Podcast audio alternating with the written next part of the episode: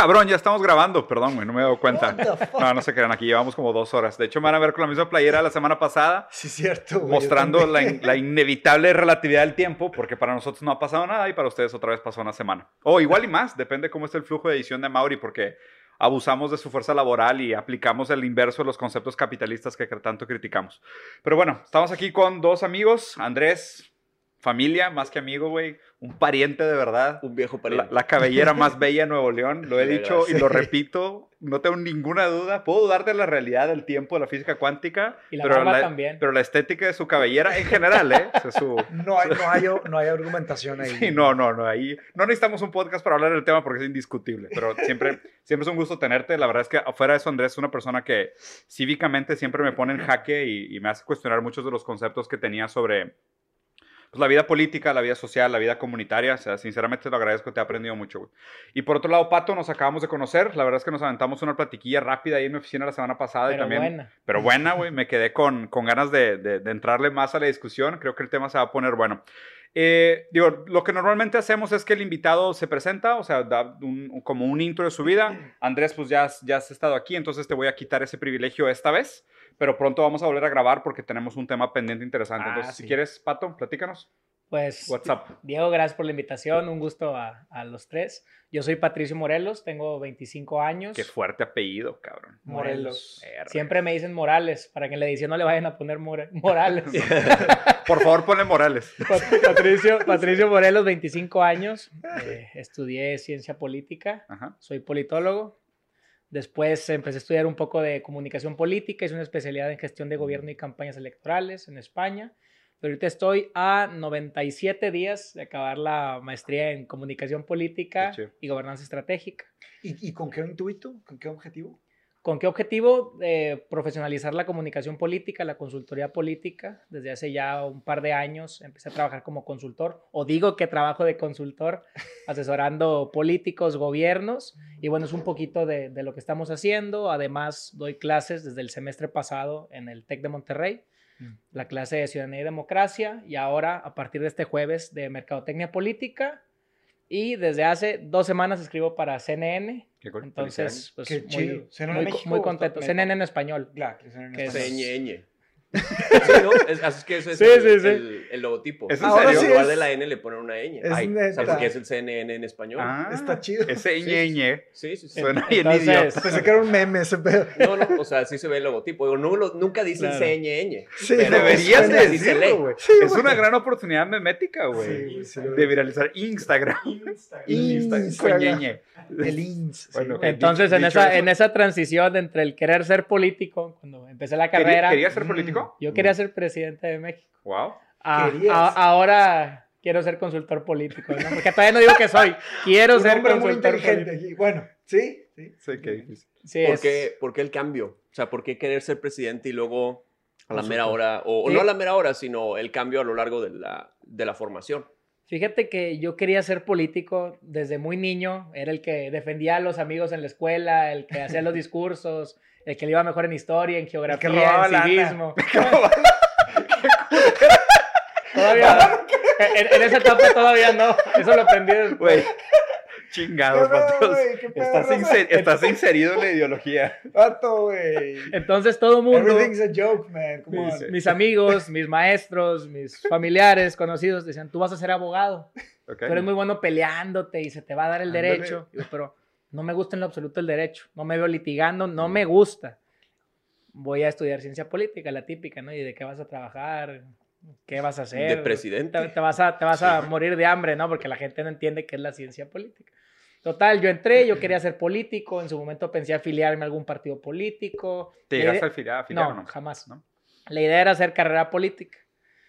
Sin embargo, como fui entendiendo cómo funcionaba la política, yo digo, la política es de las profesiones la más desgraciada, ¿no? Y ahorita podremos platicar un poquito más. La broma de Mateos un- lo revela. Un, un- un Sí. poquito más de eso. Como que dije, bueno, ¿qué más puedo hacer para no ser un personaje tan público y que me permita estar ahí en la toma de decisiones, ¿no? Además, hay que decirlo, en ese entonces salía con una chava que en las noches, ya con unos tragos, se ponía a llorar. Me decía, es que te van a matar.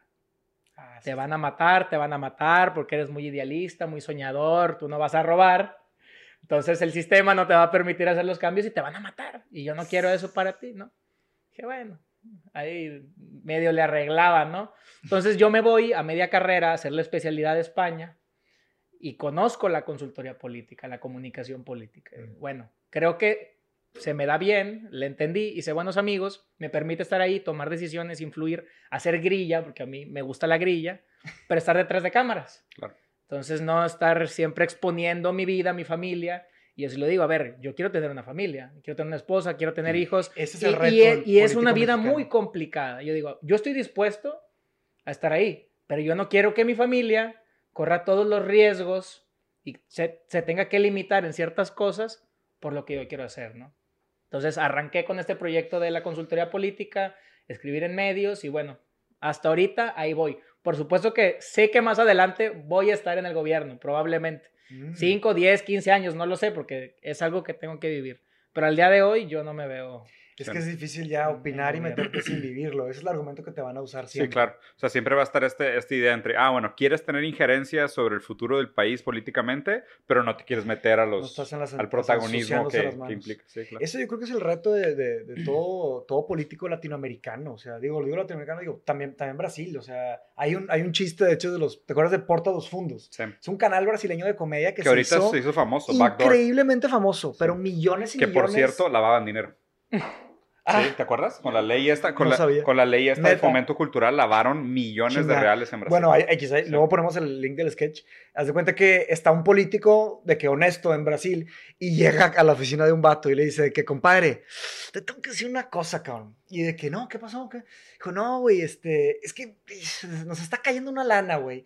Y, y, pues Brasil es un país grande, recauda demasiada lana y, y nos está cayendo. Y este vato dice, ¿cómo? Está- están robando dinero. El vato, nos está cayendo, güey. Nos está cayendo una lana al mes, güey. Y es, güey, es demasiada lana, güey. Es demasiada, güey. Y, y tienes que tomar tu parte. Tienes que dar tu parte. No, no, yo no quiero, yo soy honesto, ¿verdad?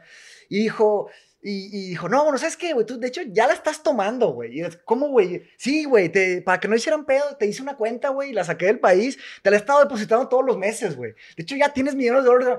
No, güey, no la quiero. No, güey, la vas a tomar, cabrón. La tienes que tomar. Y lo vato de qué puta madre.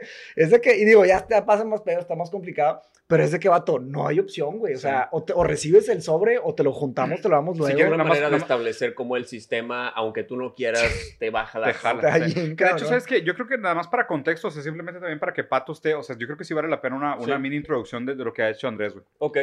Eh, pues bueno, digo, yo soy abogado, eh, pero Él sí. empecé... ¿Eh? ¿Cómo? Tú, tú sí eres abogado. Sí, pero eh, eso, eso es importante porque yo también, o sea, ahorita que comentas en el aspecto de decir, no me gusta el derecho, no, soy, este, no me veo este, litigando, o nunca me gustó la idea de litigar. Eh, yo tampoco litigué, este, o sea, yo eh, trabajé o sea, durante 10 años, si no me equivoco, en una notaría, eh, pero realmente nunca me consideré así como un, un abogado o abogado, o sea, porque tengo amigos que sí son abogados, o sea, mis amigos de la carrera son, o sea, doctores en Derecho Constitucional, tienen tres maestrías desde los 25 años, o sea, son personas que Mm, el verdaderamente entienden el derecho. Yo más bien como lo veo en mi, o sea, en, en- en mi situación personal, yo no me considero necesariamente un abogado, sino más bien que hablo el idioma de los abogados. O sea, cursé la carrera, eh, tengo las capacidades para obtener el título, pero de ahí a que, a que digas, oye, entiendo perfectamente las leyes y sé perfectamente cómo, cómo Claro. funciona todo el sistema, Claro. no necesariamente porque son, pues digo, el abogado en general se especializa, ¿no? Claro. Eh, en mi caso, yo no me especialicé, digamos, en una materia específica. Entonces, la forma en la que lo, lo establezco es, eh, no soy alemán, pero hablo alemán. ujú. ¿Me explico? O sea, es decir, no soy abogado, pero hablo el idioma. Sí, Ya. buena metáfora. Eh, y eh, desde hace ya, me parece, dos años a que empezamos eh, un canal de YouTube donde, pues, eh, lo que hago es presentar información y comentario político siempre con eh, las fuentes de información que utilizo para haber creado, o sea, haber presentado esa, fuente de esa, perdón, esa información y para sacar las conclusiones y comentario político que saco, Sí. ¿no? De Entonces, hecho, si no lo conocen, el canal se llama Repolítico, se los Mm. recomiendo mucho. La verdad es como el benchmark de lo, lo nosotros es una hora de gente platicando sin llegar a muchas conclusiones y los videos de Andrés son cinco minutos después de una semana de no dormir investigando, güey, Entonces, sí, básicamente sí, es una bien, cabrón. antítesis de lo que nosotros hacemos. Nosotros hablamos mucho y no llegamos a nada Sí. y Marcelo habla poco, pero te da puras cosas de altísimo valor Puro de, oro, de- o sea, de conocimiento. Bien destilado. Digo, es complicado porque también, pues, primero, no a mucha gente le interesa necesariamente lo que es la política política de su país, o si, o si sí le interesa, tal vez la quiere consumir a través de un programa tipo El Pulso de la República, Claro. que es Como eh, que, o sea, que es, digamos, de una, o sea, a través de la comedia. Sí, ¿Me explico? En lugar de decirte, oye, así es como funciona esta institución específica, estas son las razones por lo que están haciendo está bien o está mal, y esta es la razón por la que yo creo que lo que sea, Claro. que esta es la solución, ¿no? Eh, y pues básicamente lo que, lo que intentamos hacer es presentar información verificable siempre, eh, o sea, y sobre los temas que consideramos cuáles son los más importantes en, que están pasando ahorita en México. Y eh, pues digamos que esto lo veo como una oportunidad de pues hacer lo que a mí me gusta, que es pues estar involucrado en lo que pasa en mi país. eh, y, digo, aparte de estar involucrado, además también intentar informar, ¿no? Claro. Intentar informar a la banda. Entonces digamos que eh, a- ponemos, digamos, eh, la- el- lo que te gusta al servicio de lo que puedas, ¿no? Claro, de una Entonces, visión o una misión. la idea es pues, hacer lo que a mí me gusta a través de informarme de esto y presentar esta información, pero al mismo tiempo pues, intentar ofrecer el servicio a la gente que le interesa Buenísimo. informarse sobre lo que pasa en su país. ¿no? Y de hecho creo que aquí hay un buen punto de, de- de discusión que a lo mejor podría como que empezar la, la plática, ¿no? Para que partamos de aquí a algo tal vez diferente. Pero mira, o sea, la manera como lo planteaste ahorita, decir de que la gente a lo mejor prefiere el pulso de la República. Sí.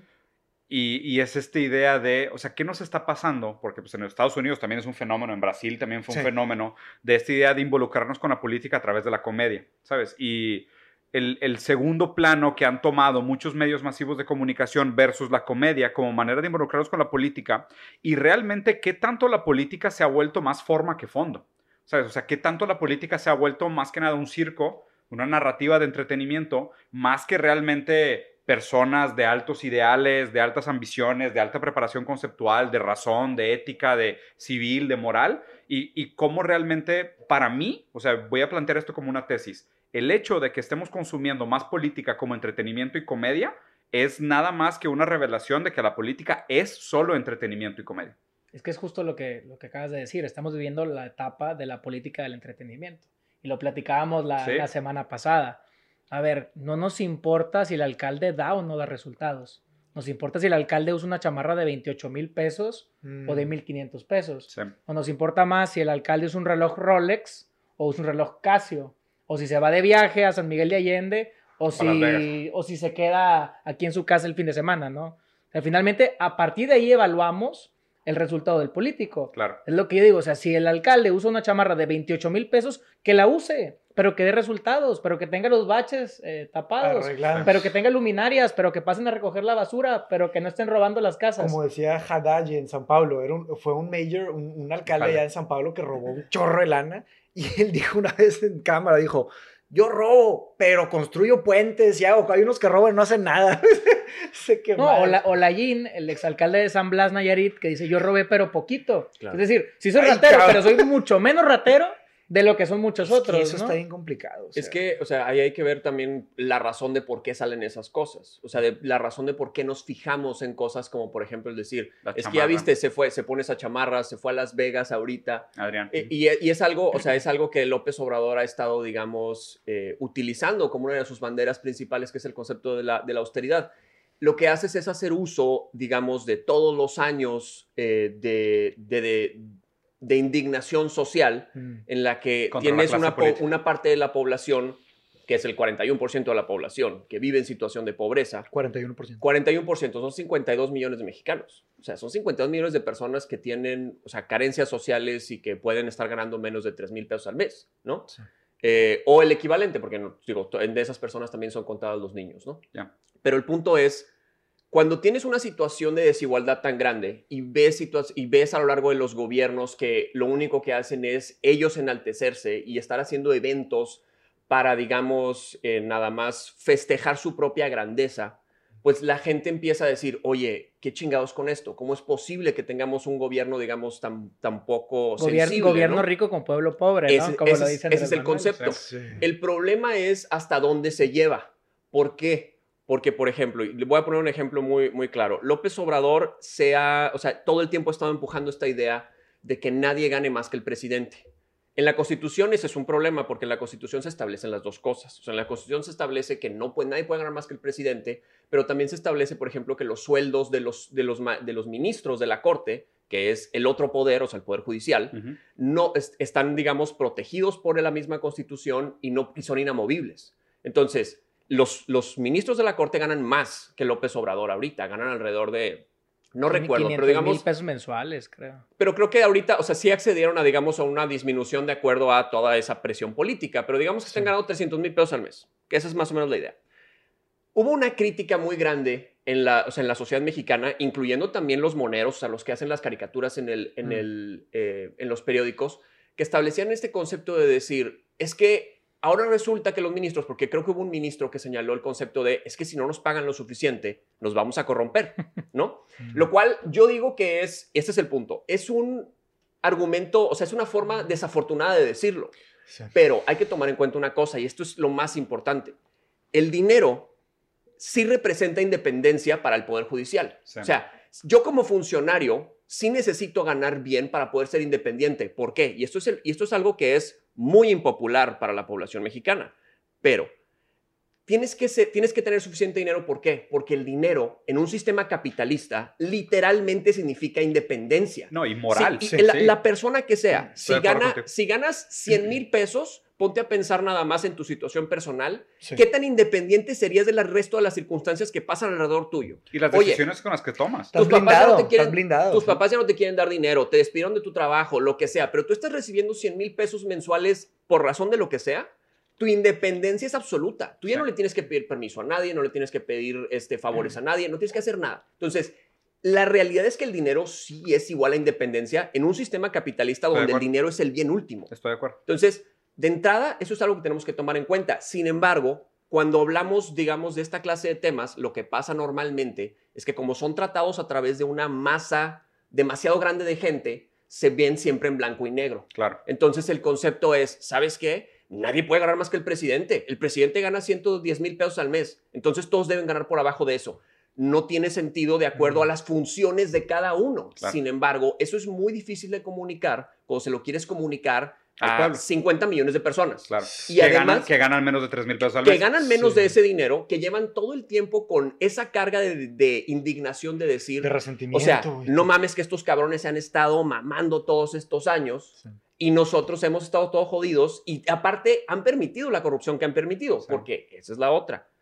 Hemos, hemos visto terribles conceptos, este, terribles problemas de corrupción a lo largo de los años. Entonces ahorita es muy difícil, es lo que se refiere López Obrador con la idea de que la oposición está moralmente derrotada. Claro. O sea, no pueden defender nada. No, claro. Porque ahorita sale, o sea, sale un ministro a decir, cabrón, nosotros le, nosotros le resolvemos temas a Carlos Slim.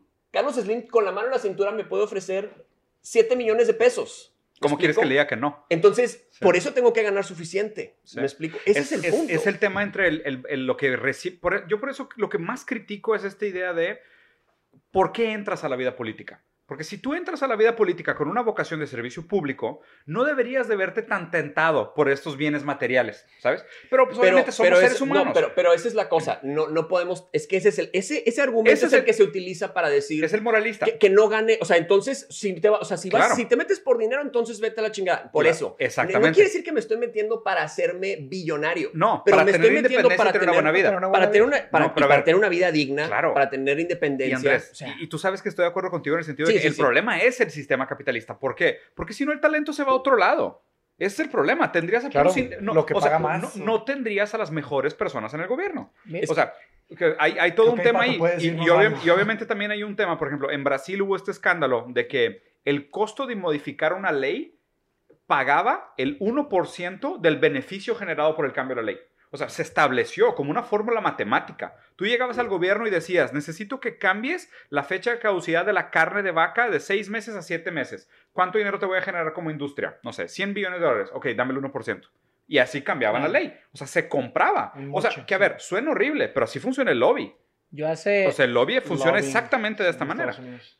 Y Así- obviamente también, nada más para terminar el tema, es, es la relación con el sueldo de estas personas. Porque si tú tienes un sueldo de X y estás legislando una ley que potencialmente te va a generar 1000 X, pues obviamente tú, o sea, es- eres impotente No- frente a ese cambio. no puedes ganar menos de lo que de las responsabilidades que, Que tienes. estoy de acuerdo ¿Me contigo. explico? Entonces, Sí. no, Sí. no puedes tener responsabilidades de decidir que una ley que va a afectar toda una industria es constitucional o no, Y la- pero estar ganando 50 mil pesos al Es mes. eso no puede ser, Estoy porque en la industria entonces se va a acercar y te va a decir, oye, carnal, ¿qué tal si mejor... Le agrego este, dos ceros a tu sí, sueldo, güey. Exactamente, le agregamos siete ceros a tu sueldo. Para Sí, nosotros es gasto corriente que no nos significa nada. Para ti te cambia la vida y a nosotros nos, sigue, nos permite seguir contaminando, nos permite seguir Claro. violando derechos humanos, nos Claro. permite lo que sea. Exacto. Seguir haciendo obesa a la población. Pero te- tenías un comentario. Hace unos meses yo le cuestioné precisamente ese punto a unos funcionarios de alto nivel en el gobierno federal, el bajar los sueldos. Sí. Les digo, es que a ver, si queremos tener a los más capaces,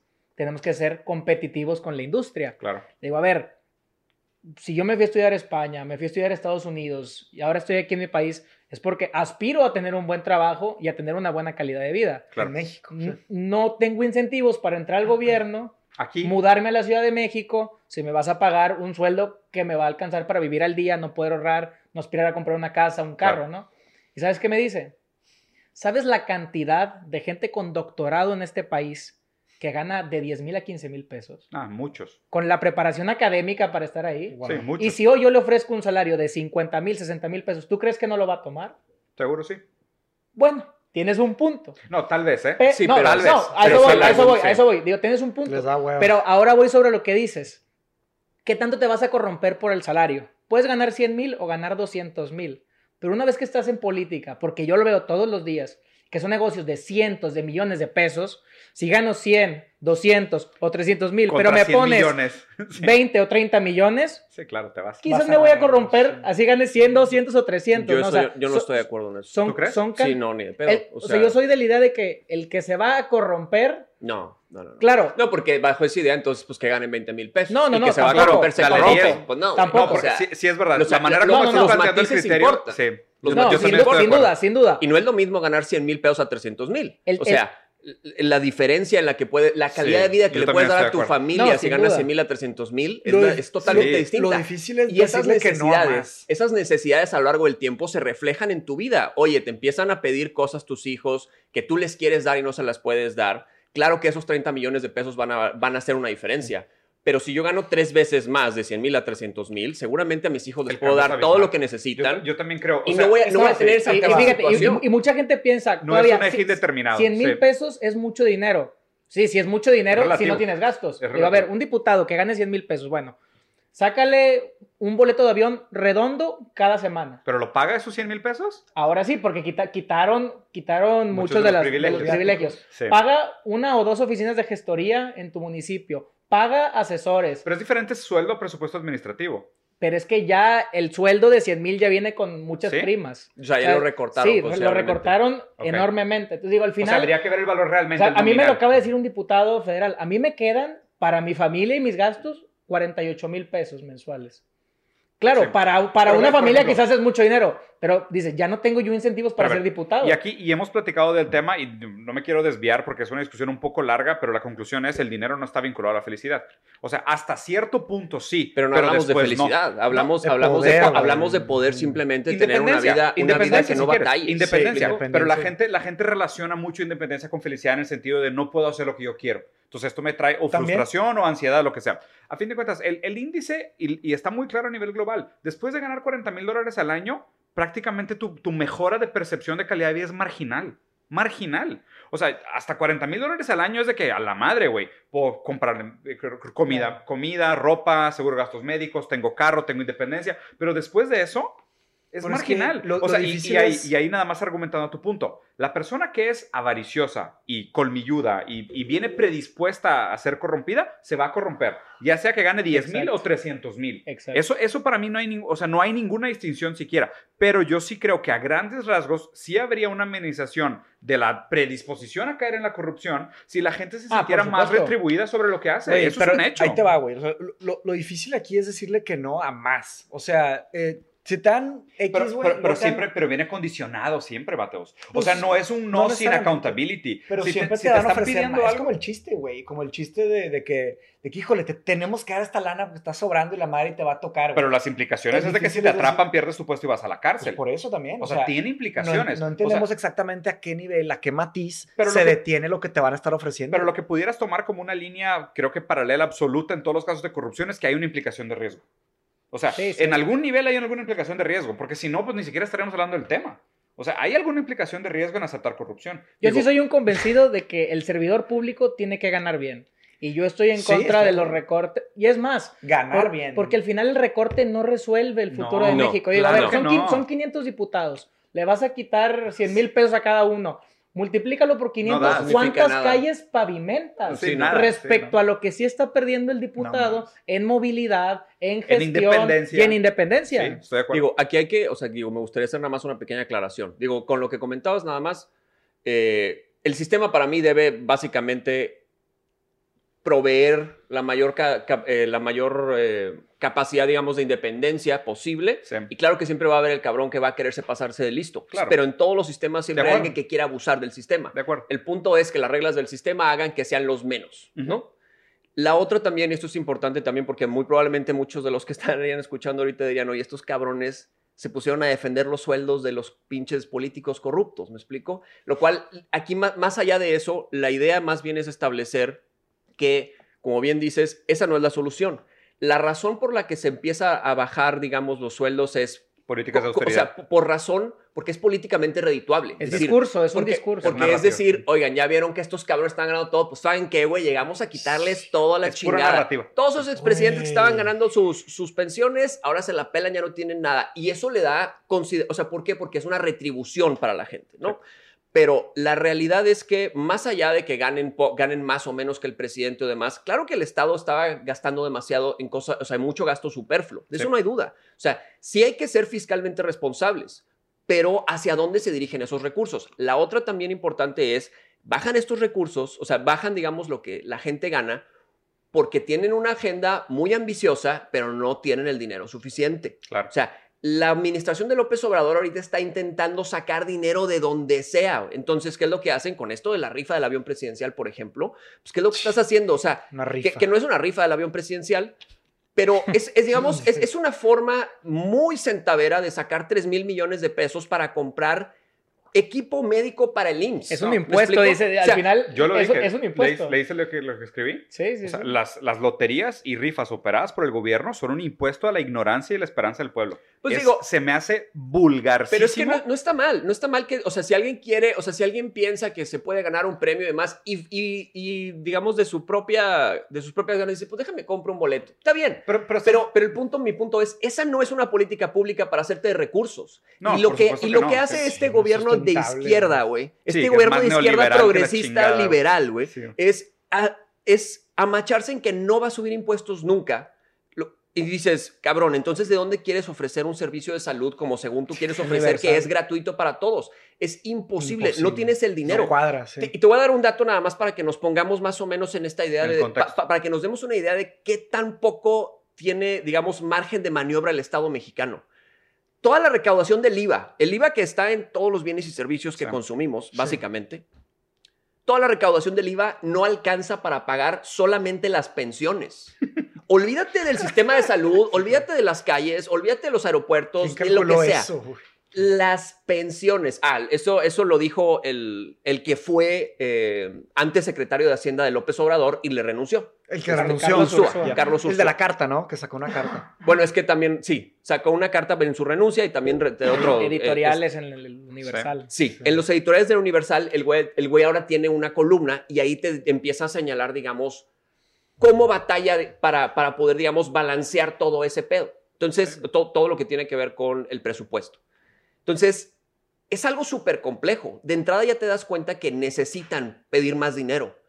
Y aquí hay un problema. ¿A quién se lo Es, pides? es muy poco. Primero es a quién se lo pides y segundo es, es muy poca la población que paga impuestos en México. Exactamente. O sea, somos, no recuerdo el porcentaje, la verdad, este, no, no quiero mentir, pero digamos que es el 30% de la población mexicana paga impuestos en México. El resto está en la informalidad. Entonces tienes que hacer dos labores titánicas. La primera es aumentar la cantidad de gente a la que le cobras impuestos, o sea, traerte toda esta gente que está en la informalidad, los Sí. puestos de tacos, los, este, lo- los, los puesteros chiquitos que están vendiendo en la calle y demás, Tiendas intentar traerlos a la formalidad, lo cual es una labor muy compleja que además requiere mucho dinero. Y de los que pagan impuestos, Todos hacen lo posible para pagar Para los- pagarlo menos. Para no pagarlo. Para pagarlo Claro, menos. güey. Sí, claro. Y la otra también es ¿Cómo aumentar los, y tienes que aumentar los impuestos. Y la otra es cómo se usan el dinero Es que recaudado. es claro, el argumento Sí. típico, ¿no? El argumento típico es, los van a usar mal, mejor no los pago. Pero eso, pero eso, o sea, de entrada, o sea, digo, bueno, López Obrador igual ¿Qué tira, tira este concepto de decir, pues que ya nos están robando el dinero, ahora sí páguenlos.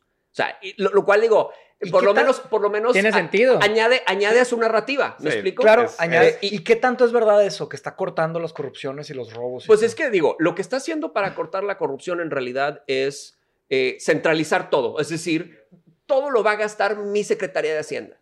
Entonces, las medicinas, por ejemplo, empiezan a faltar porque, oye, las compras las van a hacer la Secretaría de Hacienda. Oye, Se pero tarda. Secretaría de Hacienda no sabe comprar medicamentos. No, es un pedo comprar medicamentos. ¿Por qué? Sí. Porque tienes que saber cuánto necesitas. Que algunos tienen que venir en cierta, en cierta refrigeración. sí, sí, o sea, es algo que, o sea, incluso para eso necesitas conocimiento técnico. Entonces, Claro, cuando claro. centralizas todas las compras, empiezas a hacer un, em- un efecto de embudo en donde haces todo el proceso Y más ese lento. cuello de botella Se con tu mala burocracia, Entonces, güey. entonces Sí, güey. no se están 10 robando el dinero, pero lo estamos gastando lento. Pero la otra también es, por ejemplo, si ahorita vemos cuánto dinero han estado gastando a lo largo del tiempo, se gastaron, yo creo que el, ¿qué te voy a decir? Un 30% del presupuesto en el último mes.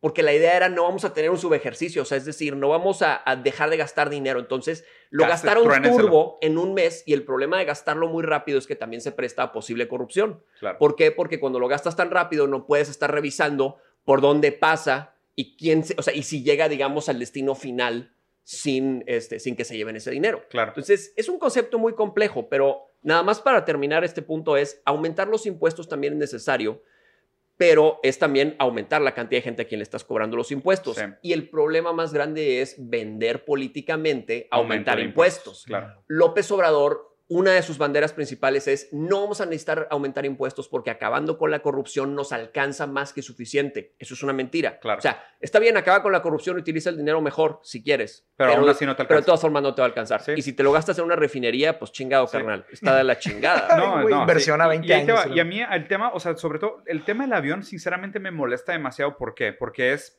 o sea, yo sí, yo sí tengo algo éticamente en contra de las rifas y las loterías, ¿sabes? Porque, o sea, ve el número de cachitos que está vendiendo, ve la Seis lana que va a millones. recaudar, o sea, va a recaudar 6 millones. No, está vendiendo Seis 6 millones de millones de cachitos Para y va a recaudar recaudar 3 mil millones de 3,000 pesos. 3 mil millones de pesos, ok. Realmente de esos 3 mil millones, ¿cuánto va a recibir la persona que gana? Son 20, 20 premios millones de pesos en, en 100, 100 premios en de 100 2 premios. millones. Ok, entonces, No, 100 premios de 20 Digo, millones. esto es importante. No, ahorita, no ahorita que lo todo lo recaudado se va a distribuir. No, no, no, no. No, O sea, No, es- obviamente yo, no. Yo te hay, puedo un, decir, hay un, hay un, ah, ok, dale. Porque te van a usar. co- como comentario, el día de hoy justamente sacamos un video sobre la, sobre Ah, la rifa. Lo vamos a poner en el Este, link. si, se, si se quieren enterar sobre todos los detalles de esa rifa. O sea, no el día de hoy que ustedes ¿Qué? están viendo. El día de Ah, hoy, sí. hoy. Sí, El día de hoy, de hoy, verdad. Ponle cuadrito, suscríbanse aquí Sí, abajo. Este, Hashtag pero si se quieren enterar de todos los detalles de la rifa, No, ahí lo sí. pueden ver. Porque, Claro. Pero aquí, aquí también lo digo. Es, Eh, es inmoral en el sentido de que están recaudando mucho más de lo que están dando de regreso. Entonces, en ese sentido, es un impuesto. Ya, es que, es que, o sea, digo, es una pinche medida centavera y pedorra. Pero, Para- para pero se va a dinero. gastar en equipo médico, Es una en cortina de humo. pero, a ver, pero Te voy no importa. cortina de humo, pero no importa. cortina de De- humo. o sea, de nuevo, ¿por qué se me hace neoliberal? O sea, en el sentido de, o sea, porque, o sea, si fueras realmente el populista que estás diciendo ser y si fueras de esta ideología de izquierda que dices que prometes ser, pues, vato, sube el impuesto a los ricos. O sea, regula las grandes empresas. Haz que la gente que está sonegando impuestos pague impuestos. O sea, ¿por qué vas a centaviar con los más pobres? Sí. con los ignorantes y esperanzados, güey, a que ganen un meme de un avión. O sea, que participen de una historia de un meme, güey. En lugar de quitar el dinero a la gente que realmente lo puede dar. Y aparte, ¿sabes lo peor de esto para mí? O sea, yo me imaginé esto y lo escribí de hecho en Twitter. En 50 años, un niño va a ir con su papá al Oxxo a comprar un cachito de la lotería del avión y nadie se va a acordar por qué, este es, por qué existe un cachito del avión. Esta lotería no se va a ir, ¿eh? O sea, de mí se acuerdan que esta lotería se va a repetir, güey. O sea, de la misma No, o sea, la- las sí, loterías, la lotería es igual que la lotería de las universidades de Tech, por ejemplo, güey, que es, o sea, ve a checar sus estados financieros, es sumamente rentable. ¿Por qué? Porque es puro es puro valor agregado. Es puro valor agregado. O sea, es lo más Hope. vulgar del capitalismo son las loterías. Porque básicamente todo lo que estoy diciendo es que estoy consiguiendo dinero sobre tu Lo esperanza. Vato, no, no, sí, no, güey. Es mucho más más vulgar Es que Amazon no pague impuestos. No, apostar, O sea, no, no, pero Andrés, apostar. Mínimo en Amazon te está llegando tu libro o tu dildo de ocho velocidades. eso, me en la apuesta no te llega nada, güey. no, no. En la apuesta estás comprando dopamina. Digamos que yo no compro ni lotería ni, ni compro nada Ni de Amazon. dildos de ocho Ni, euros. ni- ni compro, ni compro nada de Amazon. O sea. Ah, ¿no usas Amazon? ¿eh? No, no, di- Ah, di- ah. dije, dije digamos. ah, digamos, digamos, digamos. digamos. Por el argumento, sí. Sí, o sea, digamos que no compro ninguno de los dos, no mames. O sea, digo, se pierde muchísimo más dinero con que Amazon no pague impuestos. Ah, ¿Me claro. Sí, es Con de que- que una cosa con que es de recaudación. con que Cemex este, se vaya. Y, y cuando dices que es de las mayores aberraciones del capitalismo. Más vulgar. la- no, la, güey, es mucho más vulgar que una empresa, que un- una empresa, la ¿Cómo cuál? empresa más rica del mundo. No paga impuestos. No pero, es que, pero- no, pero estás comparando con tamaños desproporcionales. Vamos a- ¿Qué se te hace más vulgar? ¿Todas las loterías del mundo o Amazon? Mm. Se me hace mucho más vulgar en general que alguien que tiene la capacidad de pagar todo ese dinero Sí. no, lo pague. A ver, porque y que, solo y que haga todo lo posible por no pagarlo y seguir creando más riqueza para sí mismo ver, y seguir siendo millonario. Jamás, jamás digo, en mi vida pensé que iba a tener que defender a Jeff Bezos. Aquí como pero es, que, pero es que el tema de la lotería se me hace, o sea, simplemente un abuso contra ignorancia. O sea, y tú te das cuenta, realmente el tema de venta de loterías contra nivel, nivel académico, educativo, es, es, es aberrante, güey. Es aberrante, güey. Habría que O sea, definir pues, vulgar, güey. Define vulgar. Sí, ¿Lo que roba más esto- o lo que se abusa sí, más? o lo que es más antiético y inmoral. Y, y a ver, estoy de acuerdo contigo. Los dos me parecen sumamente reprochables. Pero el tema, el tema de la apuesta y los casinos, o sea, literal, es, es tan como, es como la industria de la droga. Porque, o sea, sabemos que existe la ludopatía. Pero es que no tiene nada, es que yo incluso no le veo, porque la gente puede obtener un disfrute. O sea, es que ese es el punto, justamente. ¿Qué tal si yo voy a, qué tal si yo voy a apostar a un, a un casino y tengo cero posibilidades? La, la casa siempre va a ganar normalmente, Sí. ¿no? Y, casi, y es muy difícil que yo gane dinero. ¿Sí? Sin embargo, si yo voy... No, es más de- probable que te caiga un rayo a que Por eso, ganes. sí, sí, sí. Pero Sí. si yo voy de forma, o sea, de Por forma libre de ajá. forma libre, Sí. Y aparte obtengo un disfrute en Sí. el jugar en un casino, Sí. porque la mayoría de las personas lo disfrutan, Ajá. aunque perdieron el dinero, sí. ¿cuál es el problema? Pero, O sea, pero cuando se vuelven adictos, ¿no eres responsable? no, ¿quién va a ser responsable? ¿El Estado? No, pero no, no, no el Estado. No, el Estado por permitirlo que O sea, hagan esas lo que prácticas que, tienes que hacer, fomentan el, lo que el- que el hacer con las adicciones, lo que tienes que hacer con las adicciones es ofrecer un sistema en el que las personas que resultan adictas, que por cierto son el porcentaje Más menor, pequeño, o sea, son el acuerdo 10% de todas las personas Espérate, que tienen es- acceso a hablando, cosas. O sea, adicción ya Lo es que de sea, ludopatía. drogas, si quieres también, Ok. este, Gambling, apostar, sí. apostar, lo Ludopatía, que sea. La persona que sea adicta, de todas formas, tiene que ser tratado desde un punto de vista de salud pública. Oye, Claro. eres adicto a esto, bueno, Aquí vamos a hacer lo posible. Portugal. Vamos a hacer lo posible, exactamente, para que tú tengas la mejor posibilidad de salir de esa adicción. Claro. ¿Me explico? O sea, nunca debe ser un concepto punitivo, No, no, no, no. debe ser... o A ver, sea, y, es- y- y- y hasta ese sentido estoy de acuerdo. O sea, no es, no es el rol del Estado Mm. ponerte ese límite para que. Pero a ver, pero debería, mínimo el Estado debería regular de una Sí. manera responsable Sí. cómo la gente gana dinero aprovechándose de las adicciones de la gente. Claro, eso yo Eh, te a- diría, esa es- es la política fiscal. Eh,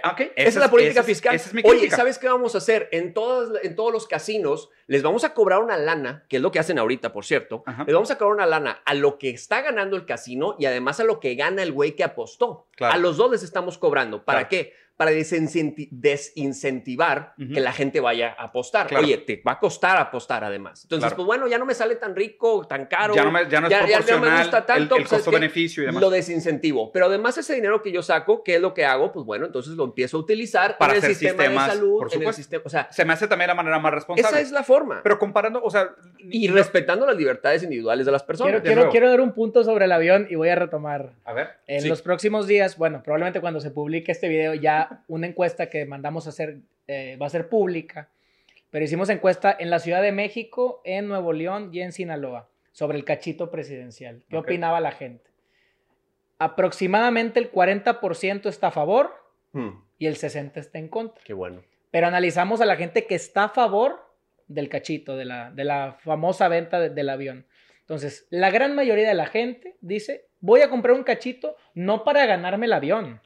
Para voy a México. Ayudarle al comprar un presidente. cachito para ayudarle al presidente López Claro, Obrador en es. su proyecto de transformación. Son muy Así es. pocos los que aspiran. La gente lo sabe, no hace- va, no va todavía. a ganar el avión, no vas a ganar el premio de 20 millones. Se me hace Vas peor a todavía. apoyar a la transformación Pero de es que, es que otra vez, o sea, eh, la cosa es, yo no le veo mal que López Obrador, por ejemplo, quiera hacer un, o sea, quiera crear un sentimiento de comunidad de decir, vamos a ayudar todos a sacar este, este problema adelante. El problema es para qué lo usa, Claro. cómo lo utiliza. Entonces, o sea, hay, que, hay que diferenciar en eso. ¿me Y ya, hubo otro gobernador que salió medio en torno de broma a decir, ¿por qué no hacemos una vaquita y donamos tanto para, para no resarcir otro problema del... Una vaquita del- es portugués. O sea, No, lo, pero- lo- lo- lo que queda claro es que finalmente López Obrador es un presidente de símbolos. Sí, claro. Es un presidente de símbolos, es un presidente que viaja en Viva Aerobús, es un presidente que se mueve en Jetta, es un presidente que ha ido a Reynosa, que ha ido a Badiraguato, que no trae guarros, es un presidente que te lo puedes topar comiendo unas enchiladas, unos sopes, unas flautas. Claro. Es un presidente que puede ir incluso a comer a tu casa si tiene suerte. La pregunta, la pregunta es ¿para qué? Y eh, bueno, es lo que platicábamos la vez pasada. El juego que tiene la percepción en la vida política. Es enorme. O sea, Sí. si la gente piensa que México ya cambió, si la gente piensa que estamos mejor, claro, tú dices, sigues ganando lo mismo o a lo mejor te roban más. Sí, pero al final la gente tiene la percepción de que vive mejor. Sí. Y la cosa con la oposición moralmente destruida, Derrotada, derrotada, derrotada, que dice sí. el presidente, es que no sé, si no se han dado cuenta o no han entendido o no han querido entender que ya perdieron. Así es. Y que de Sí. verdad López Obrador está cambiando México, Sí. para bien O para o mal. para mal. Sí. Hace, que será dos meses, en un hotel aquí de los de San Pedro de lujo, se paran atrás tres suburbans. Ah, canijo, pues ¿quién, quién, ¿Quién llegó, viene? no? Luis Miguel o... Sí. Déjame, me bajo a pedirle una foto. En eso se bajan dos, tres personas, guarros, empiezan a abrir la puerta. Ah, déjame ver quién es la estrella. Un expresidente del PRI nacional. Sí, claro. Ya después de la derrota. Oye, Sí. ¿no me crees que me asomo? Dije, a ver, ¿Quién que, es? que- que- no, claro, y me, me omito el nombre, ¿no? No me vayan Sí. a buscar luego. Pero un, un guardia, uno de sus Sí. asistentes, le carga el maletín, se lo lleva hasta el elevador, le pica el elevador, se espera que se suba y le entrega su maletín. De verdad, un expresidente del PRI que ya no tiene dinero necesita traer tres suburbans en su visita a Monterrey, que le abran la puerta, que le bajen el maletín, que lo acompañen al elevador y casi que le den las buenas noches. De, Demasiado ver- de verdad lo necesita. Sí, claro. claro. se vale. Si tú lo quieres hacer, pues es tu tema. ¿Y ¿no? cuál es el punto? Pero? ¿qué va a decir el ciudadano? Claro. Mira lo que hace el turista, aún que ya perdió, y mira lo que hace Ese López Obrador. Y no por eso Andrés Manuel es mejor presidente de México que No, los pero ya cambió las anteriores. reglas del juego. Pero ya cambiaron las reglas del juego. Sí, y la oposición lo tiene que entender. Sí. Sí. De verdad. O sea, ¿tú crees. ¿tú crees que la siguiente elección, este discurso de la clase política y, la- y el elitismo va a ser central para la, para la elección? Depende del- de los resultados que dé López Obrador. O sea, a mí cuando dices, ¿cómo lo está haciendo López Obrador? Pues va un Sí. año. Porque la pregunta, la pregunta es esta. Sí. O sea, yo creo que la gente falsamente atribuye a que la miseria de sus vidas está directamente relacionada al costo de la chaqueta del gobernador o al hecho de que traiga tres suburbans, cuando no es cierto.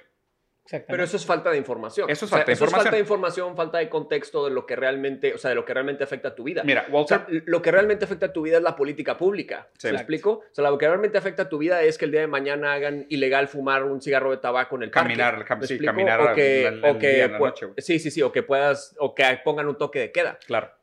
Pero no, tam- incluso muchas veces es lo que menos se cubre, o si se cubre, se cubre tal vez en notas muy extensas que Eh, se porque hacen. la gente no le quiere meter a eso. La, Pues- gente, la gente prefiere quedarse en la grilla de cuántas suburbans o cuántas chaquetas. Sí, güey. Yo tengo una pregunta para ustedes dos, que ustedes son los que realmente saben de política. Este, a mí se me hace, la, discúlpeme, pero se me hace una pérdida de tiempo que, que hablemos del tema del cachito, del avión presidencial. Se me hace mucho más eh, utilitario, mucho más útil esta pregunta que, que les voy a hacer, que es muy personal.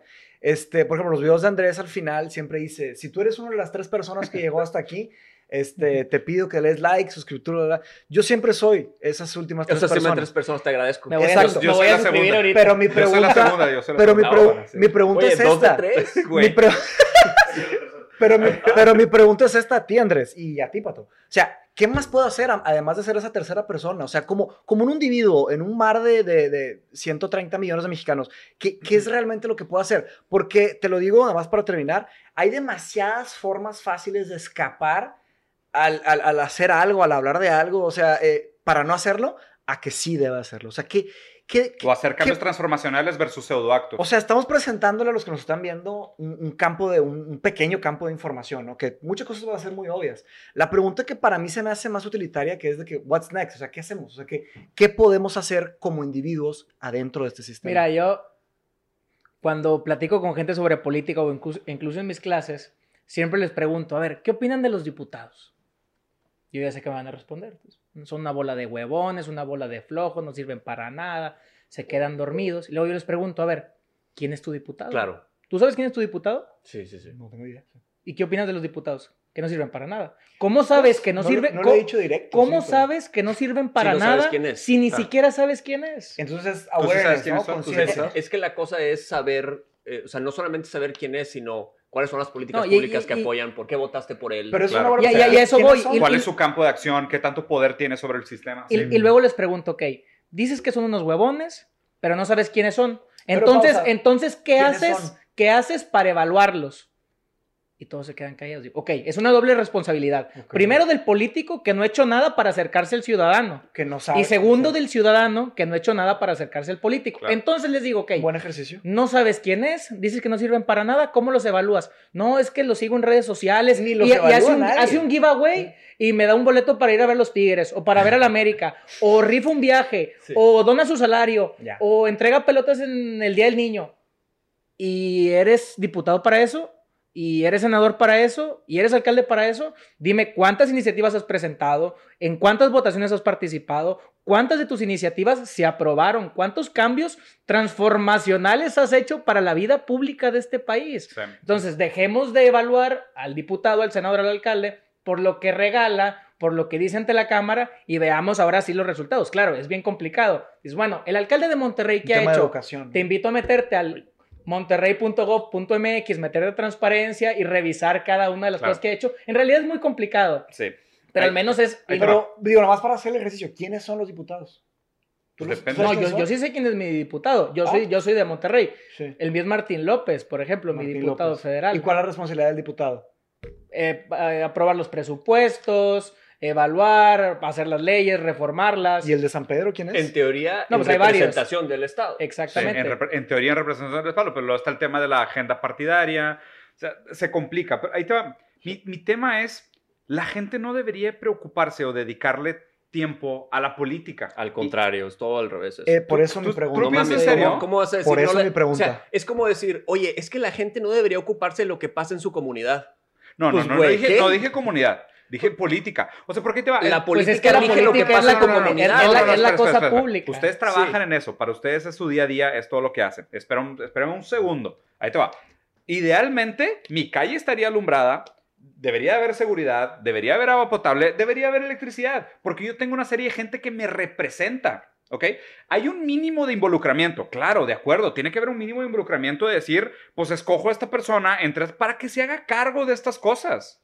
¿Sabes? El tema es que también hay una obesidad de información. Ahora resulta que tienes que seguirlos en tal y ver sus programas y, y chutarse no sé qué y leer tal cosa. O sea, sí está bien, pero todo este extra accountability es como, ¿para qué? Ahora nosotros tenemos, o sea, es, es el infierno burocrático, güey. Lo que como nos- una tarea, ¿no? Claro, güey, que nos tengamos que juntar a ver de que, oye, vamos a probar este alumbrado. Oye, ¿viste lo que hice en el kinder? Madre, son un chingo de cosas que hacer, güey. A mí me encantaría poder dedicarme a jugar videojuegos y leer filosofía y que ¿cómo, hubiera seguridad. Eso es lo que haces. Yo güey. sé. yo sé.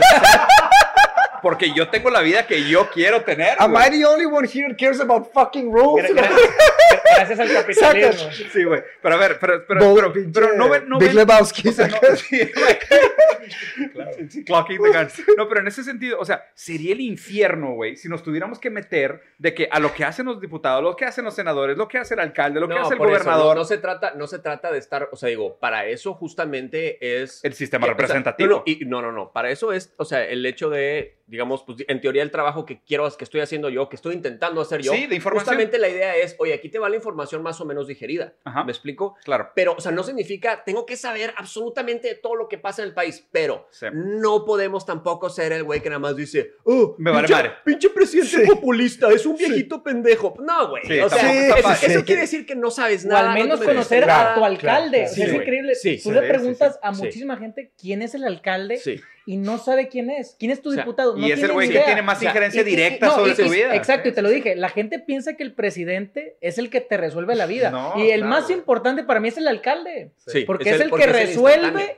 Sí. Tus cosas de la vida El cotidiana. alumbrado, la El alu- seguridad. la- Sí, exacto. claro, sí, sí, sí. O sea, depende del tema que te moleste, porque pues hay cosas que, o sea, por más que me encantaría pararme frente al alcalde y decirle, cabrón, nos estamos muriendo, me estoy contaminando los pulmones, pues él me va a decir, vato, mi poder se acaba en el límite de Apodaca, güey. Pues ¿Qué quieres que deberíamos haga, invitar a nuestro alcalde a hablar aquí con Sí, ya, está invitado. Y te la voy a complicar todavía más, porque luego el consejo sería, bueno, lee los medios, ¿no? Ve a, Sí. a obtener información. Pero al final los medios también son empresas. Claro. Y yo Y siempre tienen- lo digo. Son empresas que ¿cuál es su objetivo? Generar dinero. No, ¿Cómo? genera- a través de la atención, información. A, tra- a través Sí, de la atención. Pero el objetivo es generar dinero. Claro, Ese, claro. ese rollo del compromiso con la verdad, ok, sí viene aparte, pero el Mientras objetivo es ganar negocio. dinero. ¿Y cuál es el gran negocio de los medios? Los convenios de publicidad. ¿Y con quién son los convenios de el publicidad? con los empresas gobiernos. y con Entonces, las grandes empresas. Pues al final tú vas a leer el medio que diga lo que quieres leer o lo que quieres escuchar. O sea, si yo soy de derecha, ya sé que voy a ir a leer El Financiero, quizás voy a leer Grupo Reforma, voy a leer algún medio. Y luego, si soy de izquierda, voy a leer La Jornada, voy a leer Proceso. Sí, Al final voy a defender mi misma posición. sí. Apoyo a López Obrador, voy a leer las noticias que dicen que López Obrador lo está haciendo bien. Voy a ver el mañanero. Sí, voy a, Qué voy a ver la tortura. mañanera. La mañanera, el mañanero es es, el, todavía- es el show de Broso. Es todavía más complicado. ¿Cuál, cuál, cuál sería el Está consejo? mejor el mañanero que la ¿Cuánto mañanera. dura el de, el de, no el de Broso, el del otro compadre? De Pues, eh, lo que él quiera a veces dura dos horas. Sí. De dos a tres horas. Lo Qué- que él qué quiera. tortura. ¿Cuál, cuál es el consejo? Lee diferentes medios con Sí. diferentes ideologías, diferentes Sí. posturas y a partir del equilibrio de toda esa información ahora sí di, bueno, creo que el presidente lo está haciendo bien, Sí. medio bien, mal, el Ay, alcalde. como, Es que- como todo, es el, que el the depende del in the tema. details. Depende del tema, Depende de la o sea, política, pero, sí. pero tiene, o sea, Sí. la cosa es, la- o sea, también, so- son temas complejos que además no se enseñan en las escuelas. O sea, tú te sales de la escuela y tú no sabes cómo funciona el Estado, o sabes más o menos, te lo digo porque, por ejemplo, eh, eh, comentarios que me dejan en los videos, el día de hoy me pusieron, no me gusta cómo dejas, cómo presentas la nota, está muy tendenciosa. Se nota que no sabes que la, que la, este, o sea, que la obligación de capturar a los delincuentes es del Poder Judicial. La mayoría de las personas piensa que los policías pertenecen al Poder Judicial. ¿Me explico? Que los ministerios públicos pertenecen al Poder Judicial, que esos son los que se encargan de capturar al delincuente, armar una investigación, presentársela al juez, que ese sí pertenece al Poder Judicial, Sí. entonces, pero realmente todas estas pertenecen, o sea, lo que son los policías y los ministerios públicos, pertenecen al Poder Ejecutivo. O sea, el Poder Ejecutivo de lo que se encarga, o sea, el presidente, el gobernador y el alcalde, de lo que se encarga es de hacer, digamos, valer estas leyes a través de la, de la coerción, que es un uso exclusivo del Estado. Claro. Entonces, de entrada, hay un problema porque no se sabe ni siquiera cuál es la función de los poderes de la nación. no sabemos ¿Me ni pagar impuestos. No, no sabemos, o sea, no sa- sales de la escuela cabrón. sin saber pagar impuestos, sales de la escuela sin saber cómo funciona el gobierno, sales de la escuela, pero sí sabes trigonometría, ¿me explico? Pero sí, sabes, pero, o sea, te, te enseñaron algo más o menos de biología y de física. O sea, la, la cosa es, primero te tienen que enseñar justamente a cuáles son las reglas de tu comunidad. Sí. ¿Por qué es importante involucrarte en las reglas de tu comunidad? Porque ahorita que dices, es que no puedo estar yo en todo. Claro, la idea no es estar en todo. Por eso la idea te es presentar, o sea, votar Claro. por alguien en el que tú, en el que tú confíes para que esa persona se encargue de cosas, de los detalles finos del alumbrado público, etcétera. Claro. Sí, pero de todas formas, como ciudadano, la idea justamente es vigilar la acción del güey que escogiste. Mediana- que medianamente escogiste- evaluarlo, o sea, no estar todo Bueno, el día ahí ahí- y ahí te va justo mi problema, ese medianamente evaluarlos. Porque yo, Andrés, tú me conoces muy bien, yo soy un cabrón muy idealista, o sea, a mí me gusta hablar de las grandes utopías y grandes conceptos elevados que, que a lo mejor están muy distantes del día a día, del pragmatismo, de la realidad, lo que tú quieras. ¿ok? El problema es que, como la política se ha vuelto un circo y estamos en la política de entretenimiento, hay una obesidad de información. Entonces, ¿cómo, o sea, ¿cómo puedo esperar que la gente esté medianamente informada si estar medianamente informada implica navegar por un océano de diarrea, güey? Pero es que esa clase de preguntas, a final de cuentas, yo creo se Digo, qué bueno que estás haciendo tu o sea, trabajo. claro. O sea, y eso, eso me Pero es parece que- fundamental. Pero es que, o sea, una de las cosas que tenemos también que evitar es intentar, o sea, concentrarnos en la inmediatez. O sea, el pensar de, oye, ¿cómo nos vamos a informar si hay un mar, güey, de información, etcétera? Así es ahorita. Ese Sí, es el problema. sí. Y así va a continuar e incluso se va a agravar. Se va a agravar. Pero realmente todos los problemas sociales, el que sea, tardan 10, 15 años en resolverse. Por supuesto. Entonces, No se resuelve con un podemos- cambiecito o sea, ahorita. ahorita no podemos decir, es que entonces, ¿qué, qué hacemos? Pues lo que hacemos es Son nada más de arena, seguirle güey. dando, Claro, o sea, largo y tendido. Sí. Por los años de los años Sí. de los años. Y por eso es importante mantener la dialéctica entre el alto pensamiento conceptual que habla de cómo las, ideoli- las ideologías modifican el comportamiento humano y acaba repercutiendo de manera pragmática micro en cosas que pueden ser cambios de políticas. O sea, es esta idea de ¿te enfocas en curar la patología o en amenizar los síntomas? Y la respuesta es, y es both. Ambos. Tienes que hacer ambas cosas. Y tienes que, de responsabilidad más bien me parece que están a hacer ambas cosas, porque aquel que solo se enfoca en amenizar los síntomas y en, y en el granito de arena del día a día que a largo plazo lleva al cambio, pero no tiene la visión ni el fundamento ideológico para justificar esos cambios de granito de arena, pues a lo mejor lo único que está haciendo es permitir que el cáncer siga creciendo. Pues es que el problema también es que no es políticamente redituable lo que acabo de decir. O sea, es No decir, el- oye, Nunca. Te- oigan, ¿Quién- por quién cierto- gana con eso? por cierto, pueblo de México, si la- me esperan 30 años, La guerra contra las drogas desató una crisis humanitaria que lleva 12 años, pero la vamos a terminar ahorita en dos años. Denos chance. Eso no, No va a pasar. sí, O claro, sea, no va a pasar. Sí, ni, aunque, o sea, ni aunque estuvieran haciendo bien las cosas, que no lo están haciendo. Eso es importante. Ujú.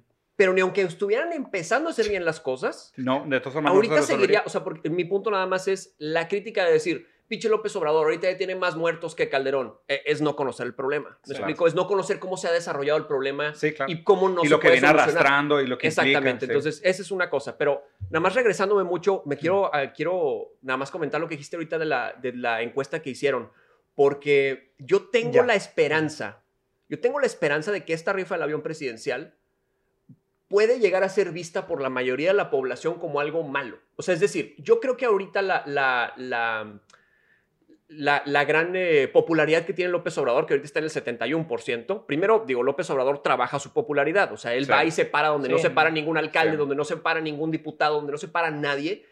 Los sábados a las 3 de la tarde va y empieza a decirle a la gente cómo está gobernando, cuáles son los problemas que, eh, que tiene, cuáles son los programas sociales que les van En a el tocar. sol. O sea, Sí. en el sol pegándole, se le Putting acerca, lo pueden tocar. O sea, eso, Sí, o sea, sí, nadie trabaja más que el presidente. Eso es súper importante porque la gente y él no, lo hace transparente. la hace gente evidente. no entiende, o sea, es de que, ¿cómo puede ser? O sea, digo, muchos del círculo con el que te mueves, me explico, es de que, Claro. ¿cómo puede ser que le hagan caso a ese viejito pendejo? Es de que, güey, pues no estás Velo, poniendo atención a Está todo lo que lo que- todo lo que a todo lo que trabaja, todo lo que dice, la forma tan efectiva que tiene de comunicar las ideas que comunica. O sea, él- él es, es un genio político.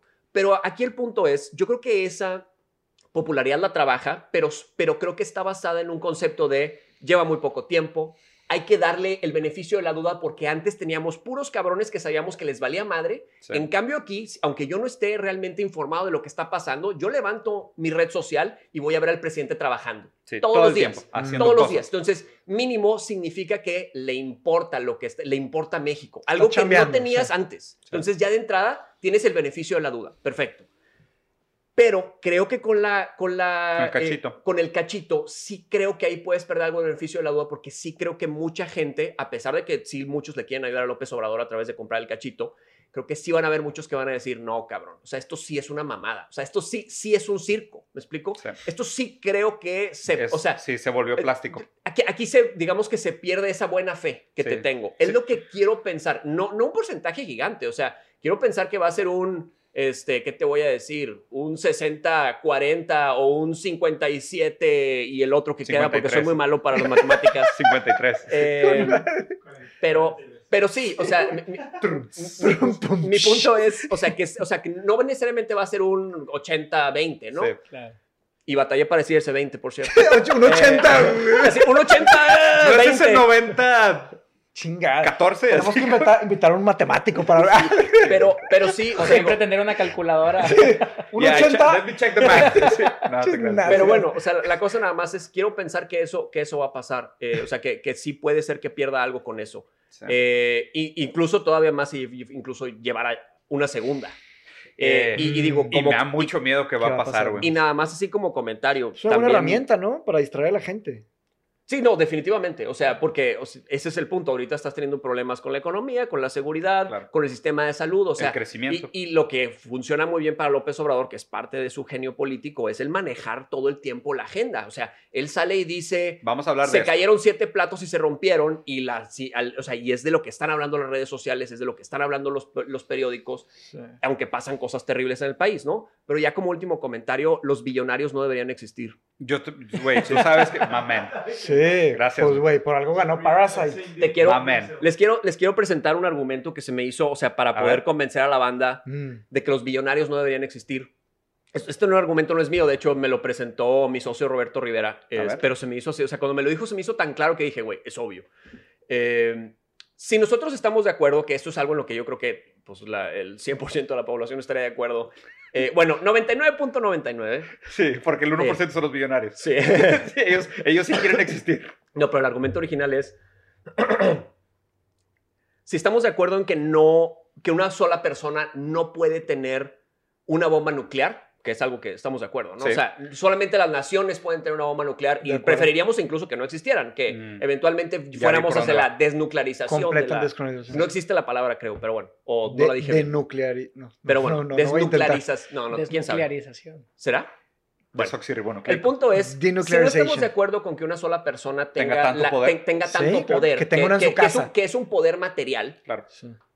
¿Por qué estaríamos de acuerdo con que una persona tenga 50 billones de dólares? Que en un sistema, que en un sistema capitalista donde el dinero es literalmente Todo. el fin último, es, Sí. el, es el fin y el, o sea, es, Es el principio y el fin. Sí. Sí, Es Dios. Una persona con 50 billones de dólares tiene, Más poder tiene digamos, el equivalente A 50 bombas nucleares. a 50 bombas nucleares. 100% de Entonces. ¿por qué permitiríamos que eso exista? Simplemente no tiene sentido. Muy elegante argumento. Y además, además de todo eso, digo, la verdad es que no, no es para nada una locura decir, a ver, güey, ¿qué tal si limitamos la riqueza? O sea, y eso se limita también a través de una política fiscal. Probable. La limitamos, y te voy a decir, o sea, a 800 millones de dólares. Sí, es O el sea- argumento que llevo un año presentando, güey. 800 Llevo problema- o sea, un año diciendo eh, esto, a- güey. Aquí la cosa es, 800 millones de dólares ¿Para es más que suficiente. O Exacto, sea, güey. quien sea que tenga más de 800 millones de dólares es de que, güey, no lo necesitas. Y digo, realmente diríamos 100. 100, me explico, sí. 100. Y a Pero- partir pero de ahí, ¿qué haces? Cuando ya llegas al tope. Se te cae Lo- la cartera, lo- no, no, no, pero ¿qué quieras. haces? Ya. Lo, lo fiscalizas Lo al que 100%. quieras. Vete o sea, al bosque a escribir un libro, las. You've ganancias, o sea, si Sí, tú güey. sigues produciendo ganancias, esas se Ok. fiscalizan al 100%. O sea, y exacto, eso es de 100% regreso para impuestos. acá. ¿Y El qué es lo problema- que haces? A través de la redistribución, que es lo que debe hacer un gobierno, lo redistribuyes a través de servicios de salud, de servicios de educación, servicios de prevención de adicciones, o sea, calles perfectas, o sea, ¿qué, qué es lo que Seguridad. haces? Es seguridad Tu pública. vida se va a hacer mejor a través del gasto que se hace en la comunidad. O sea, es un hecho. Es y que- esto- esos estudios están no, probados. no hay razón, no hay razón Sí, para que un hombre tenga ese poder. Estoy de acuerdo contigo. Lo único que es el, El problema, problema, el problema que yo veo es el libre albedrío. Así como yo no los puedo obligar a que pongan la mano en la mesa. Yo no puedo obligar a nadie que haga nada más. No, eso no es cierto, porque digo, puedes obligar ahorita que paguen impuestos. Puedes No. obligar a que respeten la ley, si no te Bueno, llevan a las, la cárcel. O las sea, amenazas de cárcel. La verdad teórica sería esa. La verdad real es que no te van a dejar. No te van a dejar. Tienen demasiado poder, güey. Bueno, ahí es Pero- donde pero está. hay que pensarlo. Ahí- Por- ahí es yo donde por está la eso- cosa. Yo por eso defiendo Sí. ese tipo de argumentos. Yo sí creo que sí se puede, No porque pero, sea difícil, no se debería plantear. pero es un... No, o estoy sea, de acuerdo, pero de que, mira, en el tema del libre albedrío, o sea, tú no puedes obligar a que un vato agarre una puntita de un alfiler a que se destruya el mundo. O sea, tú no puedes obligar a que una persona haga una acción que no desee. Sí, Porque el la- el, tema de la bomba nuclear es que la implicación es que puedes matar a un, o sea, puedes asesinar a un chorro, destruyes el florecimiento Sí, de la especie, ¿no? De cierta manera. Pero también la podrías el usar tema- para frenar un asteroide que viniera a chocar a destruir la Tierra.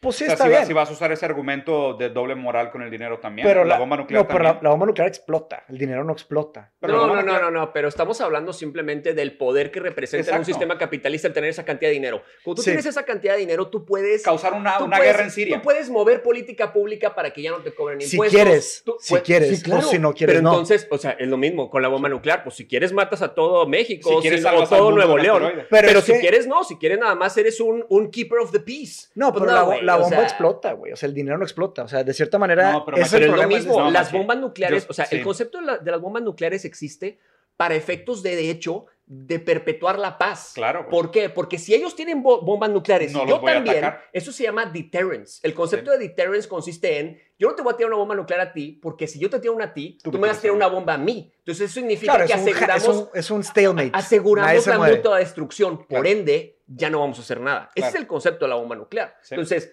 de entrada, es utilizado como, Ahora. como un instrumento de paz. El Sí. problema, el segundo problema ahí es que ya tienen las bombas nucleares. ¿Cómo se las quitas? Bueno, en el caso de los billonarios, porque las bombas nucleares es otro boleto. O sea, solamente se utiliza como, como, como herramienta de argumentación. Sí. Pero en el caso de los billonarios, la forma de hacerlo en una democracia, si queremos ser de verdaderamente democráticos, lo que haces es hacer uso de la herramienta del populismo de una forma efectiva. ¿Qué El es? populismo como tal, y esto es bien importante también, el populismo como tal no es malo. Lo malo es cómo se, Se utiliza. usa, el, populismo es una herramienta. ¿Y cuál es el uso que le vamos a dar? ¿Para Es, qué? es, lo Sí. que, es lo que define El- este, si si, lo es bueno, bueno o malo. si es bueno o El problema es que hoy el populismo se usa para perpetuar el poder. No, o en el- para no. manipulación de ira. Depende. Hay, hay Ah, ejemplos bueno, hay ejemplos de todo. sí, de Bernie. Sanders. Sí. Bernie Sanders en Estados Unidos es un político De populista. acuerdo. Digo, Barack Obama se, se identificaba él mismo como un populista. O sea, hay Sí. que recordar que Barack Obama le dijo a Enrique Peña Nieto, yo soy un populista, cuando Enrique Peña Nieto criticó a los populistas. Claro. Entonces el güey dijo, no, espérate, yo soy un Yo soy populista. populista. Entonces, depende, o sea, en diferentes partes del mundo el populismo no necesariamente es visto como algo malo. Hay, No, muchas, claro. y hay muchas visiones y No, Así es. decisiones. No, no, no. Pero estoy criticando, la sí. forma en la que Bernie Sanders hace uso del populismo es la efectiva para mí. Ok. ¿Por qué? Porque lo que está haciendo es manejar un discurso en el que dice, a ver, güey, los billonarios, la clase de los billonarios se han estado mamando todos estos años, somos el país más rico del mundo y no tenemos un sistema de salud. Social claro. secu- Somos el país más rico del mundo y no tenemos un médico. No, sistema la de clase salud. media está Eh, estancada, eh, Eso. Sí. no tiene sentido. Entonces, ¿qué es lo que haces? Utilizas el poder de todo el pueblo, es decir, de, de toda la sociedad, es decir, populismo, pero lo re- direccionas hacia donde verdaderamente va a tener un efecto Claro, positivo Que es el poder de las masas Que es contra el, el- poder del que dinero. es el poder de los pocos. Entonces, ¿cómo, ¿cómo es que lo vas a lograr? Oye, este, y, y eso tiene que ser a través de puro poder político, como lo maneja normalmente incluso también López Obrador. Es decir, oye, las estructuras de poder están muy bien establecidas en los, en los congresos. O sea, tú llegas como presidente, que es algo que le va a pasar a Bernie Sanders si llega a ser presidente, va a batallar para ejecutar todo Sí. lo que quiere ejecutar. ¿Por qué? Porque no va a tener el congreso que va, necesita para poder pasar una reforma de salud, una reforma de drogas, una reforma, bueno, eso sí, dijo que en el primer día de su, de su mandato despenalizaría la marihuana en Ah, Estados estaría Unidos. increíble, Lo cual es algo muy poderoso para efectos de seguridad pública y, de- México, y económicos en México. Sí. También en Mm. conceptos de migración sería muy bueno Bernie Sí. Sanders para México. No necesariamente en conceptos económicos, porque ahí sí podría haber otro boleto. Pero bueno, el punto nada más es, regresando nada más a este concepto es, Del populismo bien usado. el populismo bien usado, ¿cómo lo, vas a, cómo lo, cómo lo puedes utilizar si las estructuras de poder siguen estando instaladas en los congresos, que es por donde pasan las- los cambios de política pública? Presión. a través de presión política de la banda. Es decir, oye, ¿sabes que yo ya soy presidente y tengo todo este pinche apoyo? ¿Saben qué, señores? Vamos a marchar, güey. Vamos a, a a- sentarnos enfrente del, del Congreso y vamos a tener 150 mil personas acampando enfrente del Congreso hasta que cambien las leyes. ¿Y quién va a liderar ese movimiento? El presidente. O sea, sí se puede Mm. y se tiene que hacer de esa forma. Creo, o sea, bueno, es la única forma que yo ¿Qué tú veo para hacerlo rápido, Sí, claro. para poder hacerlo de una forma... o Porque sea, tiene que ser un cambio para, repentino. digamos, ten- tener un cambio, tener un cambio radical Sí. de la forma más rápida posible. Y tiene, porque, que si ser, no, y tiene que ser revolucionario así. porque si no sería nada más abogar por el incrementalismo, Claro. que es lo que aboga Que lo que como perpetúa. Hillary Clinton Sí. o, o sea, un neoliberal que normal. perpetúa la mierda como es. Ahí te, ahí te va mi único tema. El problema es cómo haces eso si el mercado ya está globalizado. Porque el, el capital escapa. O sea, el capital no tiene absolutamente, no, o sea, no tiene pasaporte, no tiene ninguna aspiración. No va a escapar porque el mercado está ahí.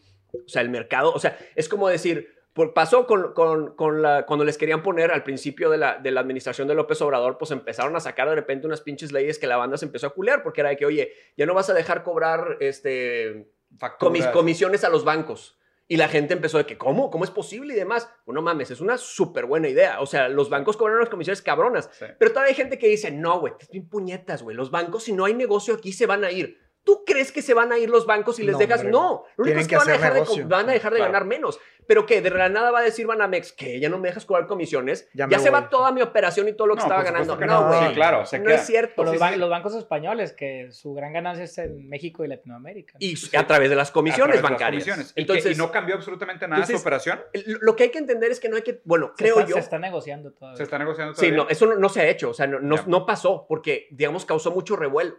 Pero lo que pasa aquí es que hay que dejarle de tener miedo al poder económico de decir, ah, no, güey, es que se van a revelar y nos Claro. van a, nos van No, a quitar a- lo A bueno. mí también se me hace una Ah, estupidez. Es como si dijeras de que, ¿sabes qué? Vamos a limitarle el profit a las, a las empresas de alimentos. En, lo máximo que puedes ganar en una venta de producto alimenticio con valor agregado es un 8%.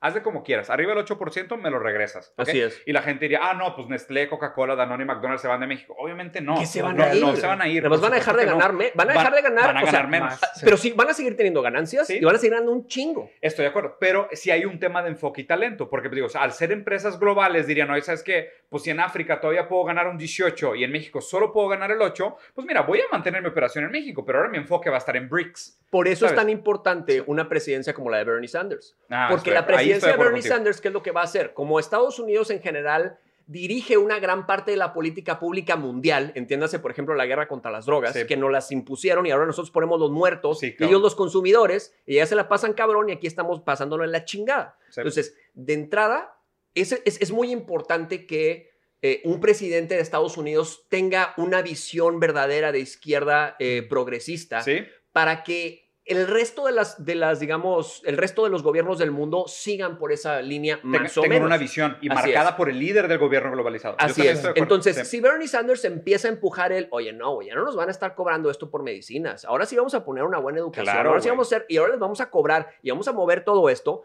Los gobiernos del resto, o sea, aparte, las poblaciones del resto del mundo van a voltear a ver y van a decir, ah, chinga, eso se podía. Claro. Eso, eso es posible este cambio distinto. Digo, Yo también puedo. si, Sí, claro. si se, si se implementa, si se hace, me explico. Digo Ahora, que es hay- muy hay- complicado. ¿Tú qué, tú qué opinas de ese tema de los billonarios? De- del argumento de que no deberían de haber. No deberían existir.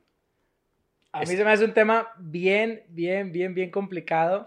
Y sobre el tema que dices de, de Bernie Sanders y va relacionado. Va relacionado. El discurso de Bernie es muy bueno. Y estás tú plenamente convencido. Sí, claro. El tema es llegar al poder y hacerlo. Claro. Porque aún, Sí. aún así que tengas, aún así que tengas No, toda la presión sí, de la ¿Tú crees gente. que sí va a ganar? Tiene una muy buena posibilidad y lo están intentando chingar. Sí, por todo. Sí. No, primero tiene que ganar la, la nominación La- demócrata. Si gana, Y- y- si gana la primaria, y esta que quede aquí ya establecido, si gana la primaria, yo creo que a Donald Trump le gana, le puede llegar a ganar hasta por 10 puntos de distancia. A o sea, la madre, güey. Porque Donald Trump llegó por populismo también, populismo de derecha. Exactamente. Pero Y por les- oscilación y- de y- poder. Y, les per- Sí. y les prometió cosas que prometía Bernie Sanders también, como por ejemplo, oigan, a través de los tratados se los chingaron y se llevaron muchos empleos. Eso es una... Eso es, taking our eso, jobs. eso es They're también... taking our jobs. No, pero, pero el taking our jobs se refiere al migrante que Sí, llega a Estados migrante. Unidos y les quita Ah, el trabajo ahí. te refieres No a las es, plantas ah, fuera. se, re- se refieren a a las poner. compañías transnacionales que mandan sus armadoras Sí. a Claro, México claro, claro, y, no- claro. y les quitan y pierden todos sus empleos. Pon la planta fuera. Pero, pero lo que voy yo es, suponiendo que Bernie llegue al poder, y aún así con mayorías como Sí. la que tiene López Obrador, no puedes hacer los cambios de un día para otro Mm. sin considerar a estas pequeñas minorías con mucho poder. O sea, por ejemplo, es más, el tema Sí. del presupuesto a partidos políticos, dice López Obrador, lo vamos a bajar al 50%. Se votó en contra. No, Claro, y, eso ¿qué di- está, y está claro, mal, Claro. ¿qué dijo él? Ya ven, es el PRI y el PAN que se niegan Claro. a, Ah, a- sí, a a hacer perder, a, los Y privilegios. también fue el ¿no? PT, por cierto, de, que, Bueno, de, su, de su propia coalición. No, porque los que más pierden son los partidos pequeños. Claro, al final, yo también estoy Se en contra de, la de- lana. de la reducción a ese nivel. es que a- más bien es cambia la fórmula, no cambies, no nada más cortes un 50% y mantén la fórmula. Pero, No, pero, pero- pero- no, pero lo que voy es, ve muchos seguidores de López Obrador que lo critican. Es que cómo ahora se sienta con los empresarios. Es que cómo ahora se sienta No, con, porque con te, los te ayudan a opositores. gobernar. Es que López Obrador ya es presidente. Así es. Tiene que- Ya no es el candidato de oposición que puede cuestionar a todos. Sí. Y si Bernie Sanders llega al poder, ya no va a ser el candidato populista del que estamos hablando con un gran proyecto. Se va a tener que Va a sentar a tener que sentarse negociar. con Jeff Bezos, Claro. con Sí. Bill Gates, con los Mark grandes Zuckerberg, capitales, con la. Asociación Nacional Es- del Rifle. Y tienes que llegar a acuerdos. Híjole, porque al final, esa, al- porque Es al que yo final no- yo esa no es sé, la política. La Es que no estoy tan seguro llega- de eso. llegar a consensos. Sí es llegar a consensos, pero a final de cuentas, en una democracia, si tienes la mayoría, ganas. Entonces, oye, ¿no te gusta el cambio? Puta, güey, pues en la democracia gana la mayoría. Nótese, y eso es importante, no toda decisión tomada democráticamente es válida. Claro. No, no, deja tú no válida, más bien es... eh, Noble. es, noble por naturaleza. Sí, o sea, no, quiere nada. decir que la democracia en sí misma es Sea excelente. O sea, bondadosa, no. Hitler llegó al poder Por- democráticamente. Pues ¿me es, es el, explico? es como dice. Churchill, es el menos malo de los Es- de es las el menos malo de los naciones, gobiernos. ¿no? Pero, pero sí creo yo, o sea, que incluso ante esos poderes tan grandes, porque en el caso de López Obrador yo creo que sí es distinto, porque en el caso de López Obrador los poderes fácticos económicos están mucho más arraigados. Mm. Es mucho más difícil gobernar con, con poderes que tienen, digamos, capturados ciertos eh, medios de producción y cosas por el estilo. Es muy complicado. Sí. En el caso de Bernie Sanders yo lo veo muy distinto porque es un gobierno mucho más poderoso que si tú, o sea, que si tú cambias la ley, pues te la vas a pelar. ¿Me explico? O sea, no quiere decir que en Estados Unidos no hay corrupción o que, o que se sigue al pie de la letra la ley. No. Pero en Estados Unidos tienes un gobierno con mucha más capacidad de operación. Más tienes, eficiente. ti- tienes un gobierno que, o sea, pero de nuevo, si el güey es capaz de mantener. Pero con muchos más candados de los que tenemos también aquí. Sí, sí, sí. Por eso es el concepto. O sea, lo- lo- yo incluso yo no creo que va a tener el, el- el Congreso que, que- No. que le serviría para eso. O sea, por eso te digo, lo vas a tener que forzar a través de un cambio popular así. Pero es, es de nuevo, vamos a pensar en qué ha pasado, por lo menos en la historia de Estados Unidos, cuáles son los cambios populares gigantescos que se han hecho. O sea, han sido incluso muchas veces en contra de lo que deseaba o sea, que había una gran oposición como el acabar con, el- con la esclavitud, Ujú. el obtener los, este, darle la posibilidad Derechos de voto, este, el voto para las mujeres, que los, que los hombres negros también puedan votar. O sea, todas estas cosas que Había que- oposición. que- o sea, hubo oposición en su momento. Sí, sí. ¿Cómo, se, ¿Cómo se superaron? A través de movimientos populares, Populares, sí. pesados que estuvieron empujando y que no sacaron, que no quitaron el dedo del renglón. Claro. Pero así es. Pero a ver, pero aquí quiero, aquí quiero referir a tu misma metáfora del poder de las bombas nucleares. O sea, porque de hecho, o sea, para mí, y he estado leyendo mucho a Yanis Varoufakis, te comenté la vez pasada, ¿no? Y Yanis, digo, por más que él ideológicamente se defina como una persona liberal progresista y de centro izquierda y demás, él dice, la gran pelea del futuro de la política no es izquierda contra derecha, es capitalismo contra democracia. Porque dice, el poder que, exe- que- que ejerce el capitalismo con el volumen de dinero es mayor que el poder que puede Pero ejercer entonces no el es pueblo. capitalismo, sino se refiere al 1%. Sí, ¿Me pero, pero O sea- capitalismo se refiere al poder del dinero, o sea, el poder del Sí. sistema monetario. O sea, él, él Pero lo que entonces la élite. O sea, es que, hay que Sí. es- es- me parece que es mejor ponerle nombre y apellido. ¿Me explico? estoy de acuerdo, Para, para, para que poderlo más identificar, porque el capitalismo es un Sí, se sistema y se vuelve muy, muy, muy etéreo, muy ¿no? Estoy de acuerdo. abstracto, sí. Entonces, él dice, hoy el... el, el, El, el el- Deep State. No, no Deep State. Él dice que ya no existe una, remo- una democracia real porque él, él dice, la gente que hace lobby, la gente que hace presión, estas pocas personas que tienen bombas nucleares, tienen un mayor poder de injerencia sobre las políticas públicas y tu día a día que lo que la democracia representativa supuestamente tenía.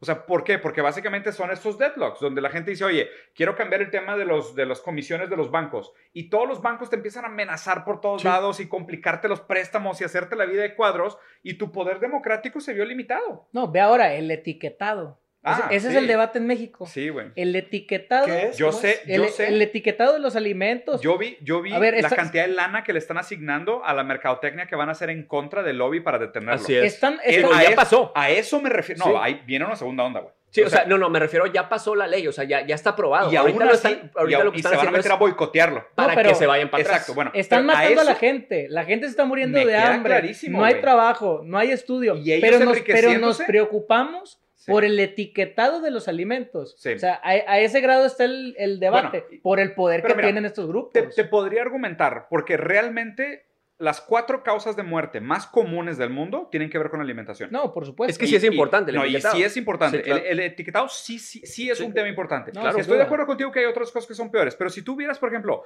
si, si lográramos hacer que la gente entendiera que la obesidad, el cáncer, eh, los problemas cardíacos, el Alzheimer, están relacionados a que la industria de alimentos está envenenando, yo te podría decir que es mucho peor que la gente que se está muriendo, No, que ese, lo de e- violencia. ese- ese es mi punto. Ok. O sea, están matando a la gente y los empresarios no dicen nada. No, no, no, pero, Claro. la, pero la Pero industria solamente alimento lo dicen no, no, matando. ya, cuando ya eso voy. su interés. Pero ahora Exacto. sí quieren cambiar el etiquetado Ah, y claro. ahora sí salen todos los empresarios Sí. a decir que el gobierno les quiere poner trabas para el desarrollo Es de la solamente economía. proteger el interés que, que- económico. que a, eso, a eso me refiero cuando la gente tiene que abrir los ojos hoy en día y es...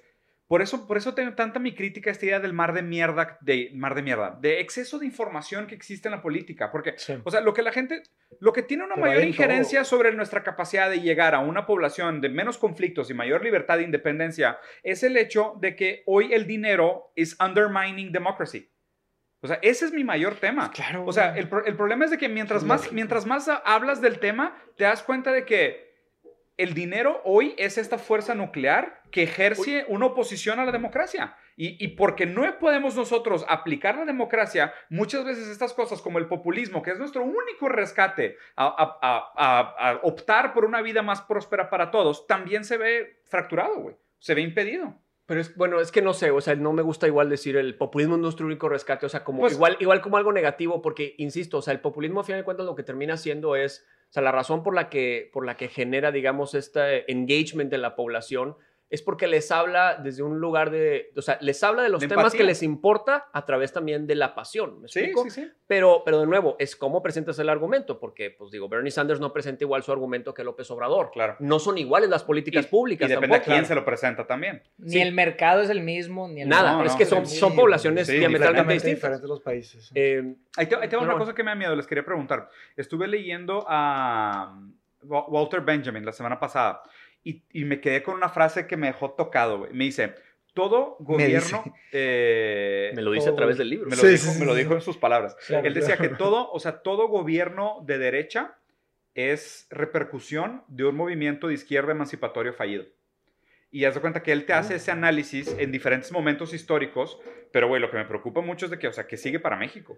Pero es que también es también ver qué, qué es, a qué nos referimos, porque ese es el problema ¿Qué también. es que, ¿qué O sea, es dere- ¿Cuál o sea, es un gobierno de ¿qué- derecha? qué es izquierda? ¿De qué es derecha? No, no, no, Porque, me por refiero a ejemplo- narra- por- por- velo en términos de narrativa. O Ah, sea, es que ese es el punto. O sea, cuando hablas de narrativa y lo, y lo ponemos, digamos, a- o sea, y se lo estamos dando a 50 millones de personas, Sí. tenemos siempre normalmente que hablar en conceptos mucho más simples bien, para que dale. sea transmitido. Dale. Pero si dices, oye, una, una izquierda mal implementada es lo que da pie para una, Una derecha. derecha. autoritaria. sí. Eso que, o sea, realmente lo único que estamos diciendo, o sea, lo que yo creo que se refiere más bien es cualquier gobierno que no logra lo, que prometió hace que la gente se desespere Exacto. y vota por la otra Por opción. Es igual, los gobiernos de izquierda llegan También. por una Por un gobierno de derecha mal hecho. al- Así es, Me queda claro. es. Ok, pero, en- pero en esta idea de, ok, yo, yo sí veo un beneficio en la oscilación de poder. O sea, yo sí le veo un beneficio en el sentido de, obviamente hay pros y contras, ¿no? Pero hay cosas buenas en el sentido de, pues, quitas malos hábitos, Sí, sí, quitas malas que haya personas. oscilación. No, y la no concentración la del poder. Y, o sea, yo, yo sí le veo, porque el ser humano, güey, también, esta idea Mm. de el poder pervierte y la madre y el poder absoluto pervierte Sí, absolutamente, aunque sea dicho común,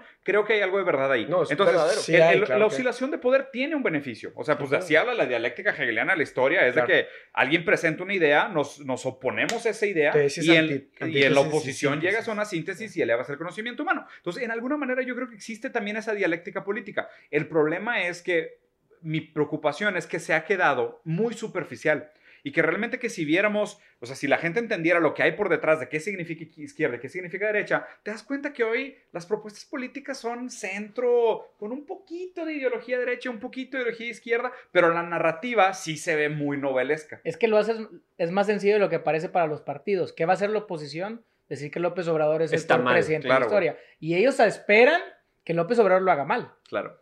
Y si López Obrador Y estuviera cualquier- otro, y si López Obrador estuviera del otro Haría- lado, no, hizo también lo esperaría lo mismo. Claro. Peña lo Nieto mismo. nos va a llevar al despeñadero. Claro. Entonces, finalmente. ¿cuándo vamos a salir adelante como gobierno, como sociedad? Si entre los partidos, en lugar de intentar ponernos de acuerdo, Sí. nos seguimos peleando para que se equivoque el presidente y que me toque a mí la Y siguiente. te, voy- ¿no? te voy a picar una costilla, Pato. Y no fue un asesor de, de- de política narrativa que les dijo de que, oye, güey, rima, rima Peña Nieto con despeñadero. Sin duda. O sea, y, no hay, y no hay algo de Y es que, a ver, y mira, y no está hablando Pato el consultor, está hablando Pato el ciudadano que está peleado con Pato el consultor. Chingado. Con no, y A te ver, entiendo, y qué difícil, en- güey. en el 2012 veíamos a Peña Nieto, previo a la elección, yendo a hoy, al programa de Sí. Corazón de Televisa, a hablar del partido del Toluca, hablar de su supuesto noviazgo con la actriz del momento. Y ya, bueno, ok, fracasó. Pasamos al, al siguiente, al, la siguiente elección y tenemos un caso igual y volvemos a votar por los mismos candidatos. A ver, viene la elección 2021 en Nuevo León. No tengo que decir nombres. No, claro, ya. Pero estamos ya viviendo bodas, Sí. giveaways. eh, Giveaways. o sea, Pero es que es, es parte también de lo mismo ahí. ¿Por qué razón tenemos la situación actual que tenemos? Bueno, nos tenemos siempre que regresar al tema toral y más simple que existe, que es la educación. Bueno, simple y súper complicado, ¿verdad? Sí. Porque De ofrecer una educación No de, calidad a una población de 120 millones de personas Es súper complejo. Pero si siempre nos regresamos a eso es, oye, ¿por qué los giveaways tienen sentido y demás? Pues bueno, hay que tomar en cuenta también una cosa. Y este es, este es un problema muy grande porque es difícil comunicarlo por muchas razones, pero la razón es la siguiente, o bueno, el problema es el siguiente. Solamente el 16% de la población tiene educación universitaria. Somos 120 millones de personas, 130. Y solamente el 16% tiene educación universitaria. Ahorita que señalabas eh, hace ya rato que decías, ¿sabes cuántos tienen doctorado y ganan 10 mil pesos? Menos del 1% de la población Sí. tiene doctorado. O sea, e- e- el punto aquí es, eh, no quiere decir, por cierto, que si tienes un, un título universitario eres más inteligente, porque de nuevo conoces mucha gente titulada que están muy pendejos. Sí, claro. Pero tienes acceso Sí, a más claro. Y- y- oportunidades. Y, y- y tienes acceso a más Pero oportunidades. tampoco te garantiza el Tienes, éxito. tienes más contexto de cómo funciona Sí. el mundo y demás, Sí, sí. pero también, por el otro lado, hay la excepción a la regla, que es la razón por la que es una regla, Hmm. que hay gente que tiene, o sea, que no acabó la primaria, pero pudieron llegar a crear su propio negocio y son gente millonaria ahorita. O sea, el, Universidad pa- de la calle. el papá de un amigo es también, así. sí, y, claro, y claro. el, se- yo conocí al señor y eso se cuenta una fuerza de la naturaleza. Y es un hombre de uno- es una 1,57. fuercita de la naturaleza. Chaparrillo así, y es una fuerza, o sea, lo conoces y dices, ¿qué pegó este señor? No, tiene, no acabó la primaria, me explico, y tiene madre. un imperio. Que también son anomalías. pero es uno de. Son anomalías. Sí, Esa, güey. esa es la razón por la que digo que es una regla, porque Sí. realmente es alrededor del 2% de la población Sí, que claro. nace en pobreza puede llegar a ser rico en el país. Ah, claro. O sea, Sí. Son- películas de Hollywood. La movilidad la social no existe. la no movilidad existe, social es una ficción en México.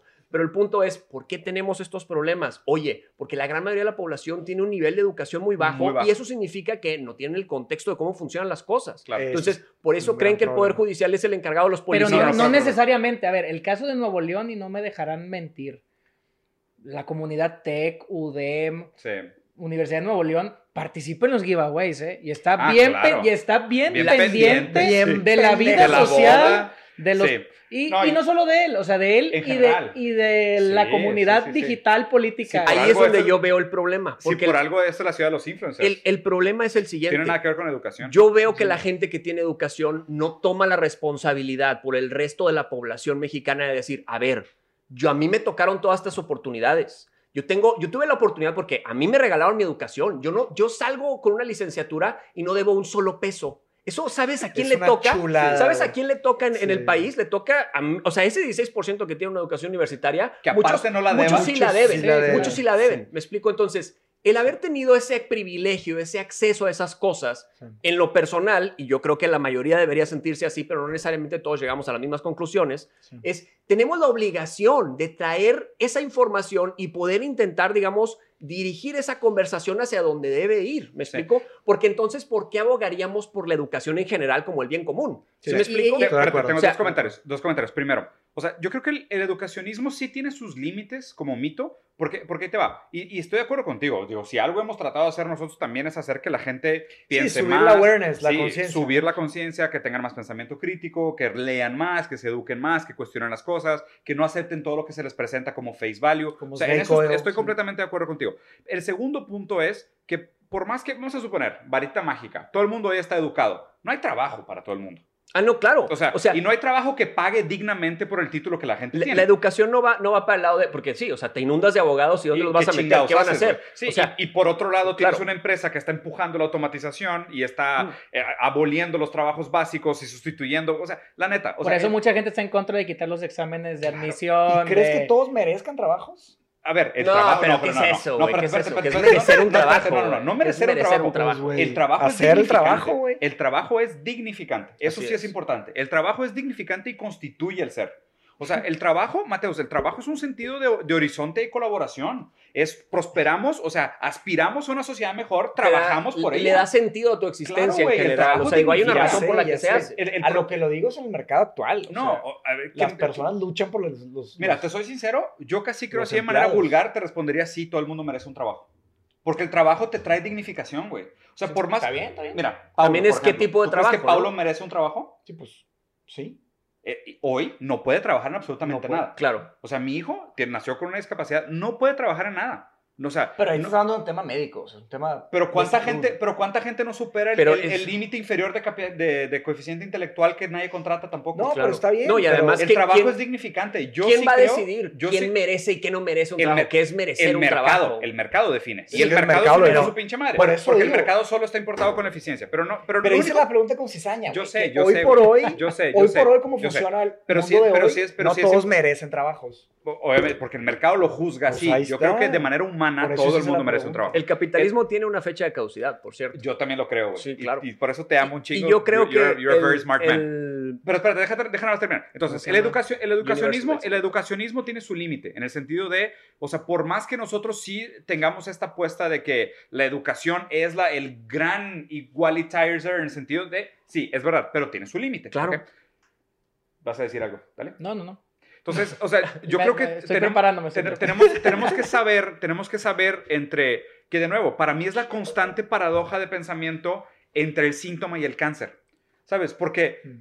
no podemos, y, y de hecho voy a terminar con una pregunta medio culera para ti, güey, pero, o sea, no podemos eh, quedarnos en, en el síntoma, o sea, constantemente, y a eso se refiere el Hegel con la idea de imminent critique. ¿Sabes? O sea, tú tienes que siempre hacer ese brinco dialéctico entre tesis y antítesis. Es, ¿no será que la cura del síntoma es la que permite que se perpetúe el la patología? Y, y aquí mi pregunta, o sea, y, y tú sabes que te admiro demasiado tu moral, güey, y tu convicción con la que haces las cosas.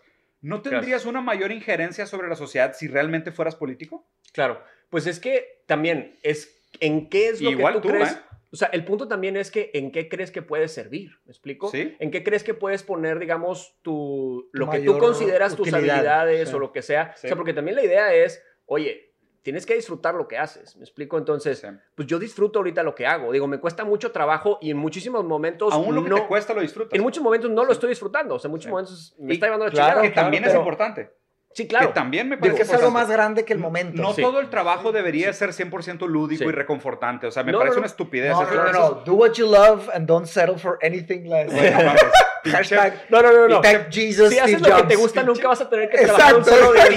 Es Postmodernistas mames. idiotas, güey. Sí. Claro. una pendejada esa frase, güey. Pero, pero bueno, Santiago, regresando nada más a tu cuestionamiento. O sea, digo, claro, o sea, a final de cuentas hay gente que me dice, eh, ¿y por qué no vas y se lo dices en la mañanera al presidente? Avísale de lo que estás hablando y la madre. O sea, es de que, güey, bueno, o sea, también tengo ciertas limitaciones, ¿me explico? Me No encantaría, güey. Sí, claro, me Sí. encantaría. O sea, digo, yo puedo un gusto, voy a la mañanera este, y, y- y le planteo al presidente que cumpla con su Plan Nacional de Desarrollo de legalizar todas las drogas. Claro, o sea, eh, viene en el Plan Nacional de Ya Desarrollo. vamos a llegar el 20 de Y- febrero, y, se güey. hizo, y se, hizo- se está haciendo muy pendejo con ese cumplimiento. Entonces, o sea, y, y va a seguir, por cierto. Va a rifar un avión, güey. Va a rifar un avión. Ah, bueno, es que ahorita, es que, es que el que mucho, el que mucho abarca, poco aprieta. Ese es el- Entonces, primero la rifa y luego vemos, ¿no? Chingados. Y por, o sea, y por eso, o sea, te lo juro, como que mi gran pedo con el mundo del marketing y el mundo del marketing que llega a la política es obviamente que desvirtúa aún más las cosas como son, porque el mundo del marketing yo lo conozco muy bien, it's fucking bullshit. Mira, O sea, el marketing es una máquina de overpromise y underdeliver. Hace O sea, ese es el Pero pedo, bueno, esos son problemas de libertad de expresión también, que qué vas a hacer. O sea, no puedes realmente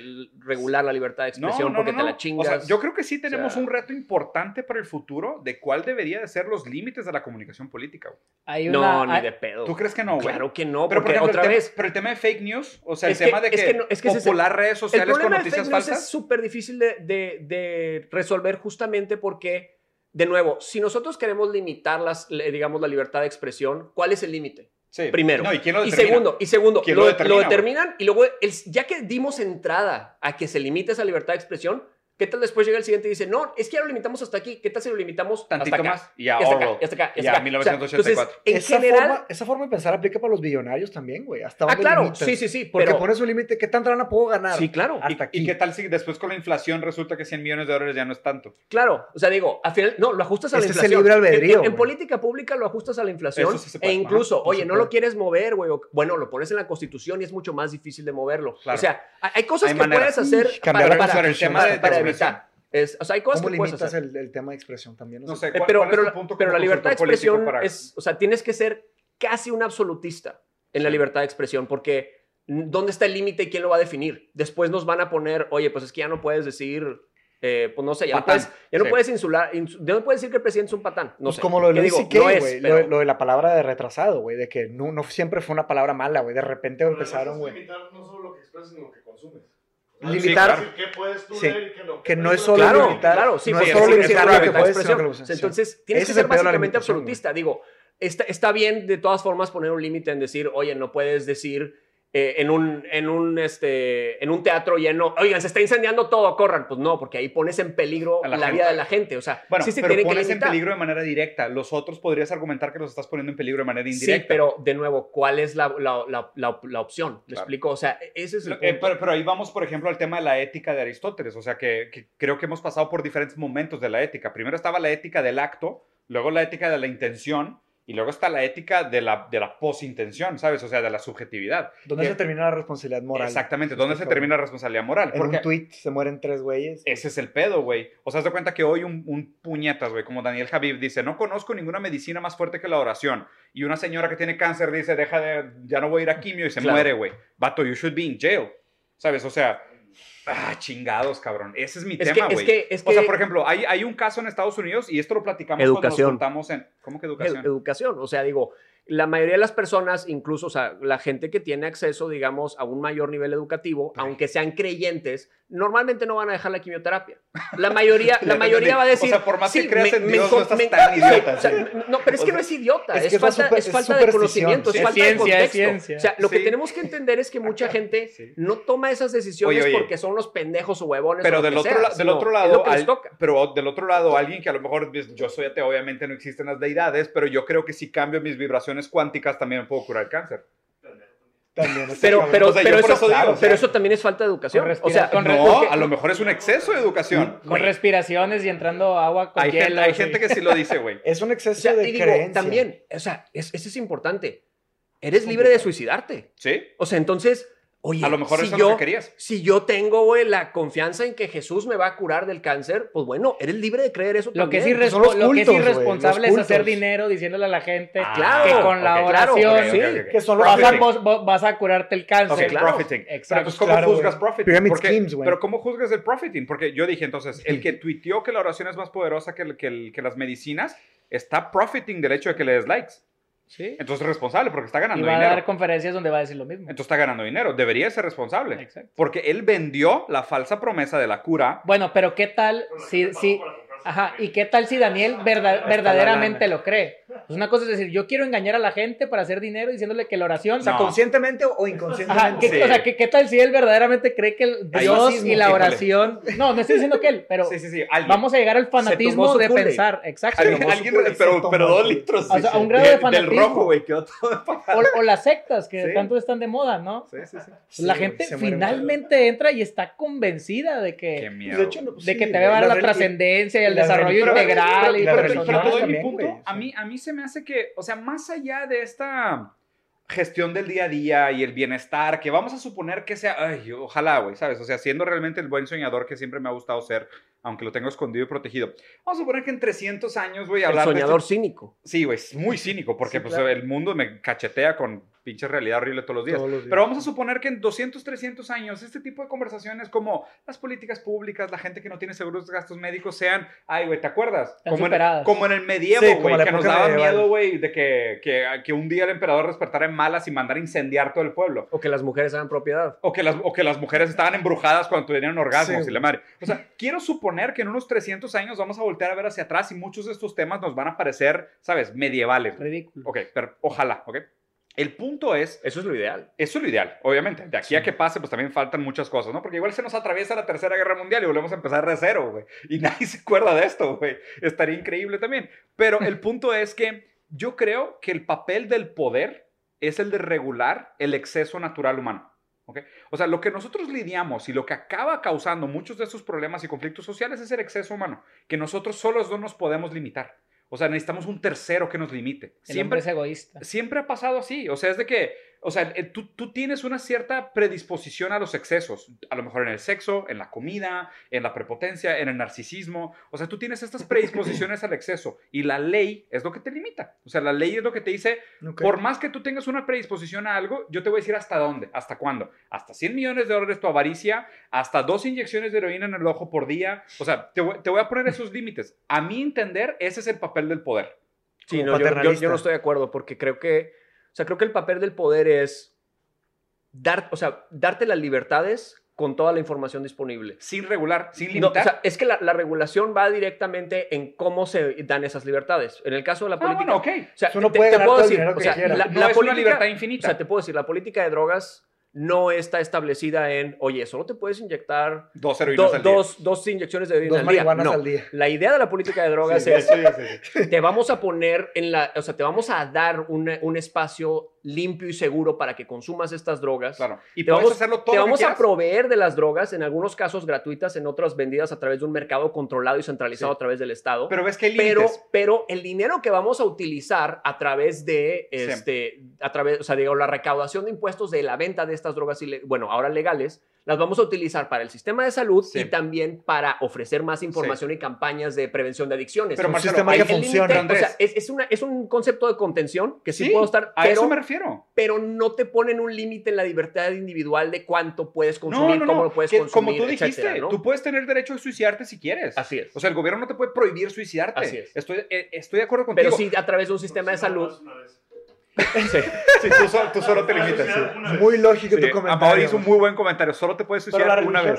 Si alguien sí lo ha hecho prohíbe. más de una vez, por favor, nos escribe. La religión no, sí lo prohíbe, es pecado suciarte. La Sí, religión claro, sí lo pero- prohíbe. pero digo, que- LOL, No, no, o pero sea- espérate. Pero quiero regresar al tema porque, o sea, a lo mejor lo planteé de una manera muy extrema. Pero a eso me refiero con poner límites. Tú mismo lo dijiste. Pero Hay es- áreas. Claro, o sea, digo, también Hay es. límites. También Es- es, oye, no puedes matar, no puedes robar, no Claro. puedes. O sea, Por digo, ejemplo, claro, son, reglas de Tienes convivencia. derecho al estar desnudo en tu casa, güey. No Sí. te puedes ir a parar en una escuela a estar desnudo. Son reglas de O sea, convivencia hay- básicas. Exactamente. Muchas, muchas de esas convenciones sociales silenciosas se acaban transformando en leyes. O sea, muchas de las cosas que eran como sentido común del- del- de la buena relación entre personas en vista de una sociedad más próspera, se acaban leyificando para usar el poder para que, se, para que se implemente tales cosas con un miedo a una repercusión. Pero en ese sentido, yo por eso entiendo eh, la política y en general cualquier fuerza de liderazgo como un límite del exceso humano. Porque, o sea, ahí te va. Pues digo, por eso no, no podemos vivir en una anarquía. la- o sea, Ese es el problema, cosa. porque si no sería cada quien peleando por lo suyo y caemos en la barbarie y no hay progreso. O sea, la idea del progreso es que nosotros nos podamos acotar a metas en común con límites en común. Y mejorando la vida de la sociedad en general. No, no sé quién lo dijo, de hecho fue un mexicano, ¿no? El respeto al derecho ajeno es la paz. Es Benito Juárez. Benito Juárez, Sí. que es de mis frases favoritas, que es esta idea de mi libertad termina cuando empieza la Y es tuya. donde se van a defender los billonarios, de que yo tengo derecho a ganar todo lo que quiera ganar. Que defiendan lo que pero, quieran. Pero no porque le cuesta a los demás. No, o sea, porque no o sea, directamente. Es que, es que ese es No, el punto. sí directamente. O sea, sí Pero ¿cómo lo- directamente. ¿cómo lo? O sea, es que- Ay, con tres, con güey, con tres relaciones. a Bezos y la madre. Güey, Es que vato, la se, forma- se suicidan los chinos en las fábricas porque están estresados y trabajan 14 horas al día y Pero no les nadie- alcanza a vivir, güey. Mateos, es obvio Por que eso, sí. la forma en la que funciona, en o sea, la forma establecida en la que funciona una democracia es a través de la batalla de las ideas. ¿Sí? Entonces, si tú tienes, si tú eres un buen comunicador político, como lo es López Obrador, como lo es Bernie Sanders, y, y le metes Como largo y tendido, Trump. como lo ha hecho Sí. Bernie Sanders y como lo ha hecho López Obrador, Sí. a lo largo del tiempo empieza a convencer poco a poco a la gente, empieza a tocarle la puerta al cabrón que nadie se, nunca, Nunca hicieron le tocaron caso, la puerta. nunca nada. Y lo la lealtad de ese güey la vas a obtener para siempre. ¿Para qué vas a utilizar esa lealtad, ese voto y ese poder? Eso Para ya depende, agenda. del, depende Sí. del mandatario. Claro. Pero el punto es, si es una batalla de ideas, tú convences a la mayoría de que este es el mejor cambio y aunque sea el cabrón más rico del mundo y se la vaya a pelar y demás, lo puedes cambiar. Sí. Va a costarte muchísimo trabajo, Claro. va incluso a costar, va a costar incluso empleos tal vez, Claro. va a costar tal vez también eh, de- desbalances económicos porque son grandes poderes económicos que tienen muchos empleados, Sí, muchas armadoras, no sé. No, o sea, y, le- y levantas, pero, levantas un pero punto así son los cambios. Y levantas, y levantas un punto sumamente relevante. Y para mí, este es el mayor problema del- de la actual ideología del posmodernismo. Es este optimismo tóxico. Que la gente piense que el Pero yo no sé progreso. si eso es lo posmoderno No, necesariamente, pero- ¿no? pero ahorita- no, no. O- El optimismo O tóxico sea, para los mí es influencers parte, que te dicen que, es el, parte del que el, el echaleganismo. No, no. Échale El ganas en la echaleganismo. mañana, El- No, no, no, no, pero más que, pero más que el Levántate a las echaleganismo. 5. Más que el echaleganismo es esta idea de todo beneficio a largo plazo se logra a través de pequeños beneficios incrementales. Cuando realmente el cambio significativo para la humanidad muchas veces es paradójico en el sentido de que primero tienes que perder para ganar. ¿Sabes? De que a lo mejor para, para avanzar como sociedad, a lo mejor vamos a tener que sacrificar algunas cosas en el proceso. Y eso es lo que la gente nunca está dispuesta a escuchar. Y deja tú, eso Claro. modifica los discursos políticos y tendencia las campañas a que todo sea como un pequeño acumulado de siempre ganar, ganar, ganar poquito. Es la porque lo que quieren los, con totalitarismo, porque los políticos lo que quieren es llegar al poder, porque la premisa también es si no llego al poder no puedo hacer nada, entonces mínimo tengo que llegar. No, y quiero llegar al poder para hacer algo en teoría, pero para eso tengo que prometer cosas que no puedo cumplir. Ese es o sea, el pedo. porque ahorita que haces el comentario, por ejemplo, de tengo que perder más para, o tengo que perder para poder ganar. Perder. Entonces, es algo muy parecido que me parece sería el caso de la seguridad en México. O sea, la seguridad en México, si se hace todo lo que se necesita hacer, Los daños colaterales que dijo Calderón. se ¿no? va a poner, se va a poner mucho peor. No, los daños colaterales, o sea, Calderón, Sí. Calderón es una vergüenza para la No, pero, pero es lo que dijo. O sea, finalmente tenemos muertos, güey. pero pues tenían que caer Pero- para, para resolver el problema. Pero- Pero, esa, es mentira. Sí, Pero eso es exacto. eso mentira. lo he leído O sea- en Twitter más que 50 veces. No había una crisis de seguridad. en O sea, esto es importante. Andrés o sea, el, el No había decir, una crisis o sea, de seguridad. Decir, Twitter, esto es importante. El, el argumento de Calderón de decir son daños colaterales porque estamos intentando perseguir el bien último que es acabar con estas bandas del crimen organizado es falso. O sea, no es verdad porque así no acabas con las bandas del crimen organizado. No les vas a ganar a balazos. Esa es, Es- otra, esa es, otra historia. entonces, Sí. pero ese es el punto. Si tú haces todos los cambios necesarios en política pública de seguridad pública, te vas a tardar 12 años en poder volver a obtener un país en paz con unas instituciones sólidas que verdaderamente persigan el delito y tener que acabar, digamos, con todo el, el- el mercado ilegal de drogas y transicionarlo a un mercado legal. Entonces, eso va a llevar, de hecho, una eh, oleada costo. mucho mayor Sí. de violencia. ¿Por qué? Claro. Porque le vas a, vas a estar atacando. Les vas a quitar el dinero, güey. les estás Sí, quitando claro, les el pegas donde les duele, les estás quitando el mercado del, del cual tienen un monopolio. Claro. Entonces, si tú les quitas el mercado, que es con lo que pueden pagar las camionetas, con el, po- el poder corruptor para corromper políticos, claro. comprar Sobornar, policías, ¿no? comprar armas, pagar nóminas, poder armar submarinos para traficar la droga a Estados Unidos o a Colombia o a donde Túneles. sea. O sea, Túneles. todo ese, Túneles. cuando tú les quitas ese poder económico, ¿qué es lo que va a pasar? Van a volverse mucho Muy más violentos. Claro, ¿Para qué? Para, para empujar políticamente al güey y digan, mira, no está jalando. Pues sí, güey, Claro, es que esto se tarda un chingo de tiempo. ¿Sabes cuánto tiempo Y el llevamos proceso está de la chingada. alimentando a estos puercos para Sí, que tengan sí, todo sí, el dinero sí. que tienen? Claro. Pues olvídate. Y Entonces, hay elecciones presidenciales antes. Además, claro, Entonces- o sea, olvídate. Sí, sí, sí es muchas veces que se tiene que perder para primero poder sí, ganar. es pero muy contraintuitivo. políticamente es muy difícil de vender de nuevo. O sea, el concepto ¿Cómo, de decir, oye, O sea, nos imagina- vamos a tardar 12 años, entonces yo no lo voy a hacer en todo mi mandato, pero lo que vamos a hacer es empezar esta política, güey, de justicia transicional que nos va a llevar X número de años. Entonces, por favor, voten por el partido de nosotros en el siguiente sexenio para darle continuidad a la política, porque si no llega el otro y va a decir, mira, no jaló nada, ahora nosotros lo vamos a volver a hacer. Que, que obviamente para ellos es más importante primero ganar que Claro. darle continuidad. Entonces, primero voy a atacar lo que no creo que haya jalado o lo que puedo vender como no jaló del tuyo. Así es. Yo para posicionarme como la solución Pues a claro, todo el güey. problema y así en esa oscilación de poder que es puramente mediática y cirquera, no se hace nada, güey. Entre los consultores muchas veces se dice, oye, ¿da votos o da trabajos? Puta madre. ¿Qué vas a hacer? ¿Da trabajos? Dale. ¿Da votos? También, ¿no? Porque dar trabajos vende En- en- en- entonces, para votos. Sí. Como consultor, digo, a ver, si no está roto, No lo arregles. no lo arregles. O sea, si te funcionan los giveaways, Síguelo adelante. Si te funciona rifar, problema, dar camisas de ético. fútbol, Sí, güey. hazlo. Es, lo mismo, es lo A- a- mismo a que eso voy, pensé a eso voy. Sí. Si das pelotas, hazlo. Si te Eh, da eh. votos ir a hablar del partido de fútbol a la tele, si casarte con la actriz, Es que es el problema del pragmatismo americano, güey. A ti, Lo a ti que- te va a venir lo muy que bien el vende- regalo que vamos a dar al final. Lo que podcast. vende, lo que jala, lo siguen haciendo. pero Patricio, el profesor universitario, le dice a los alumnos, no caigan. O sea, yo les estoy diciendo lo que hacemos los consultores Y lo, que y no lo hagas. que hacen los políticos lo- para ganar, digo, no lo para ganar las elecciones. Sí. Patricio, el profesor, te dice, infórmate bien, evalúa, evalúa al político, su perfil, su carrera, su integridad, si tiene investigaciones, si no tiene. Tú eres el vivo ejemplo de haz lo que digo, no lo que hago. Sí.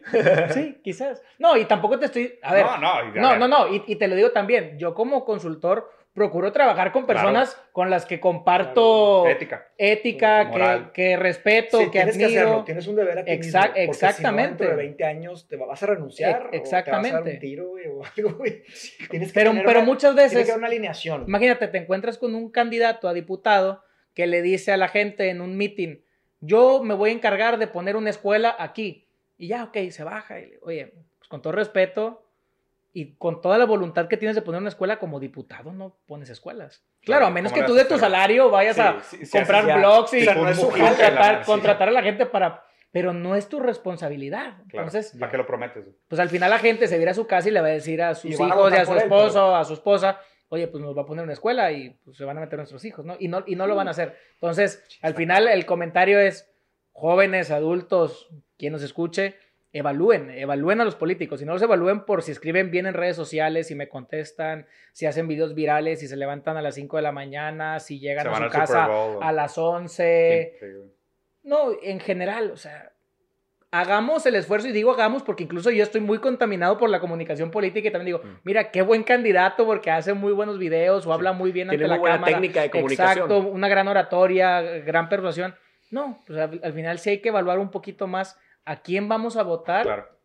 y que los consultores, con ética o sin ética, pues que no nos engañen, ¿no? O sea, al final Pues- de cuentas, el político es la política pública que empuja. O sea, realmente ese es el punto. No hay que voltear a ver qué es lo que dicen, qué es lo que hacen, qué están empujando en política pública. claro, porque. López Obrador te va a decir, incluso, o sea, tiene muchas frases establecidas eh, que, que funcionan bien para transmitir su mensaje. Me canso ganso. Pero, pero incluso son contradictorias. Por ejemplo, él dice, estamos convencidos de que la justicia, perdóname, la paz y la tranquilidad son frutos de la justicia. Suena muy bonito, pero la verdad es que cuando volteas a ver dices, oye, le dieron menos presupuesto a la Fiscalía General de la República. Entonces, No, no, no hay- los frutos de la justicia que estás estableciendo, pues digo, el sistema de justicia lo estás ahogando en realidad. échale, tienes- agua, échale agua a los frutos. entonces, o sea, el punto es, suena muy bonito, Sí. pero no estás poniendo tu dinero, no estás poniendo los recursos donde verdaderamente va ese dicho. Claro. ¿Me explico? O sea, no le estás dando las herramientas a la justicia Hay una para lo haga. incongruencia entre lo que dices y lo que haces. Ni tampoco tú, porque eso sí es responsabilidad de López Obrador, nombraste a un fiscal general que sea responsable o que tenga, digamos, una visión transformadora de lo que era la antigua PGR y ahora es la Fiscalía y sigue siendo la misma mierda con los mismos funcionarios, con los mismos ministerios públicos que no saben investigar y lo que están intentando hacer es presentar leyes para hacer más fácil meter a la gente a la cárcel en lugar de profesionalizar la institución. Entonces, ese es el punto. El punto es, pero pues lleva tiempo, lleva, o sea, No, por y eso es- y mejor. qué importante que la gente tenga ese tipo de escucha. Sí. Porque a fin de cuentas, y, y ahí sí estoy de acuerdo contigo. O sea, si, si más bien como mensaje de cierre, es esta idea de que hagan la distinción entre forma y fondo. O sea, porque creo que nos hemos vuelto muy víctimas del entretenimiento y estamos muy acostumbrados a de que, pues si me vas a hablar de algo, háblalo bien, ¿sabes? O sea, habla bonito. Y el problema es que, pues obviamente es un tema de esfuerzo y tiempo y enfoque. Y si la gente solo se preocupa por los políticos que hablan bonito o aparentan ser buenos, como decía Maquiavelo, pues a la mera hora no te das cuenta de lo que está por detrás. Y muchas veces ahí es donde realmente está el efecto de tu vida. O sea, no te das cuenta que una persona que hablaba muy bonito y hablaba tu lenguaje y parecía muy empático, por otro lado, no está haciendo lo que realmente te daría esta empatía que te está prometiendo. Pero bueno, El político es la política pública que empuja. Pato, Sí. Diego, muchas gracias, man. Gracias. Marcelo, Andrés, Bro, un gustazo Adelante, siempre, un güey. gusto. siempre un gusto. Estimados, si estuvo un poquito más largo, no me disculpo. Este, estuvo chido, la neta, estuvo, estuvo bastante entretenido. Igual íbamos a tratar otros con un formato más largo, porque como que se presta más a Es los... el long format. el long format está, cierto- está chido, güey. Pero bueno, Sí. Ahorita les gracias. entrego sus regalos de Snake Ah, no, no, no, güey. no, no, yo creo que sí es importante. No sé si te habíamos platicado a ti. Digo, Andrés, tú ya sabías, ¿verdad? Pero es el tuyo, Machi, si quieres la explicación. Sí, el- digo, es una- un regalo que se nos ocurrió, que se me ocurrió un regalo filosófico. Un regalo con un significado. exacto, Sí, exacto. O sea, lo que importa no es... Un regalo para el este, alma. Es el concepto, no lo que es. Simplemente es... O sea, No te lo es- tomes, es el resistol, sí. No es aceite de culebro en realidad. Básicamente es De una... víbora.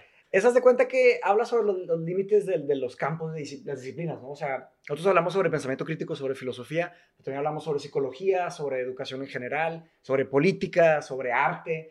Y básicamente lo que representa este regalo es como que no hay una solución que resuelva todo. O sea, el mundo es muy complejo, es, es este, siempre está cambiante. Y la idea es no tratar de usar la misma forma de pensar para resolver todos los problemas. Sí. Entonces, el- Los- esa, Esa, ese framework. forma de poli- el no politeísmo, no son- pero como que poli, ¿cómo se puede decir, güey? Polivalente. Sí.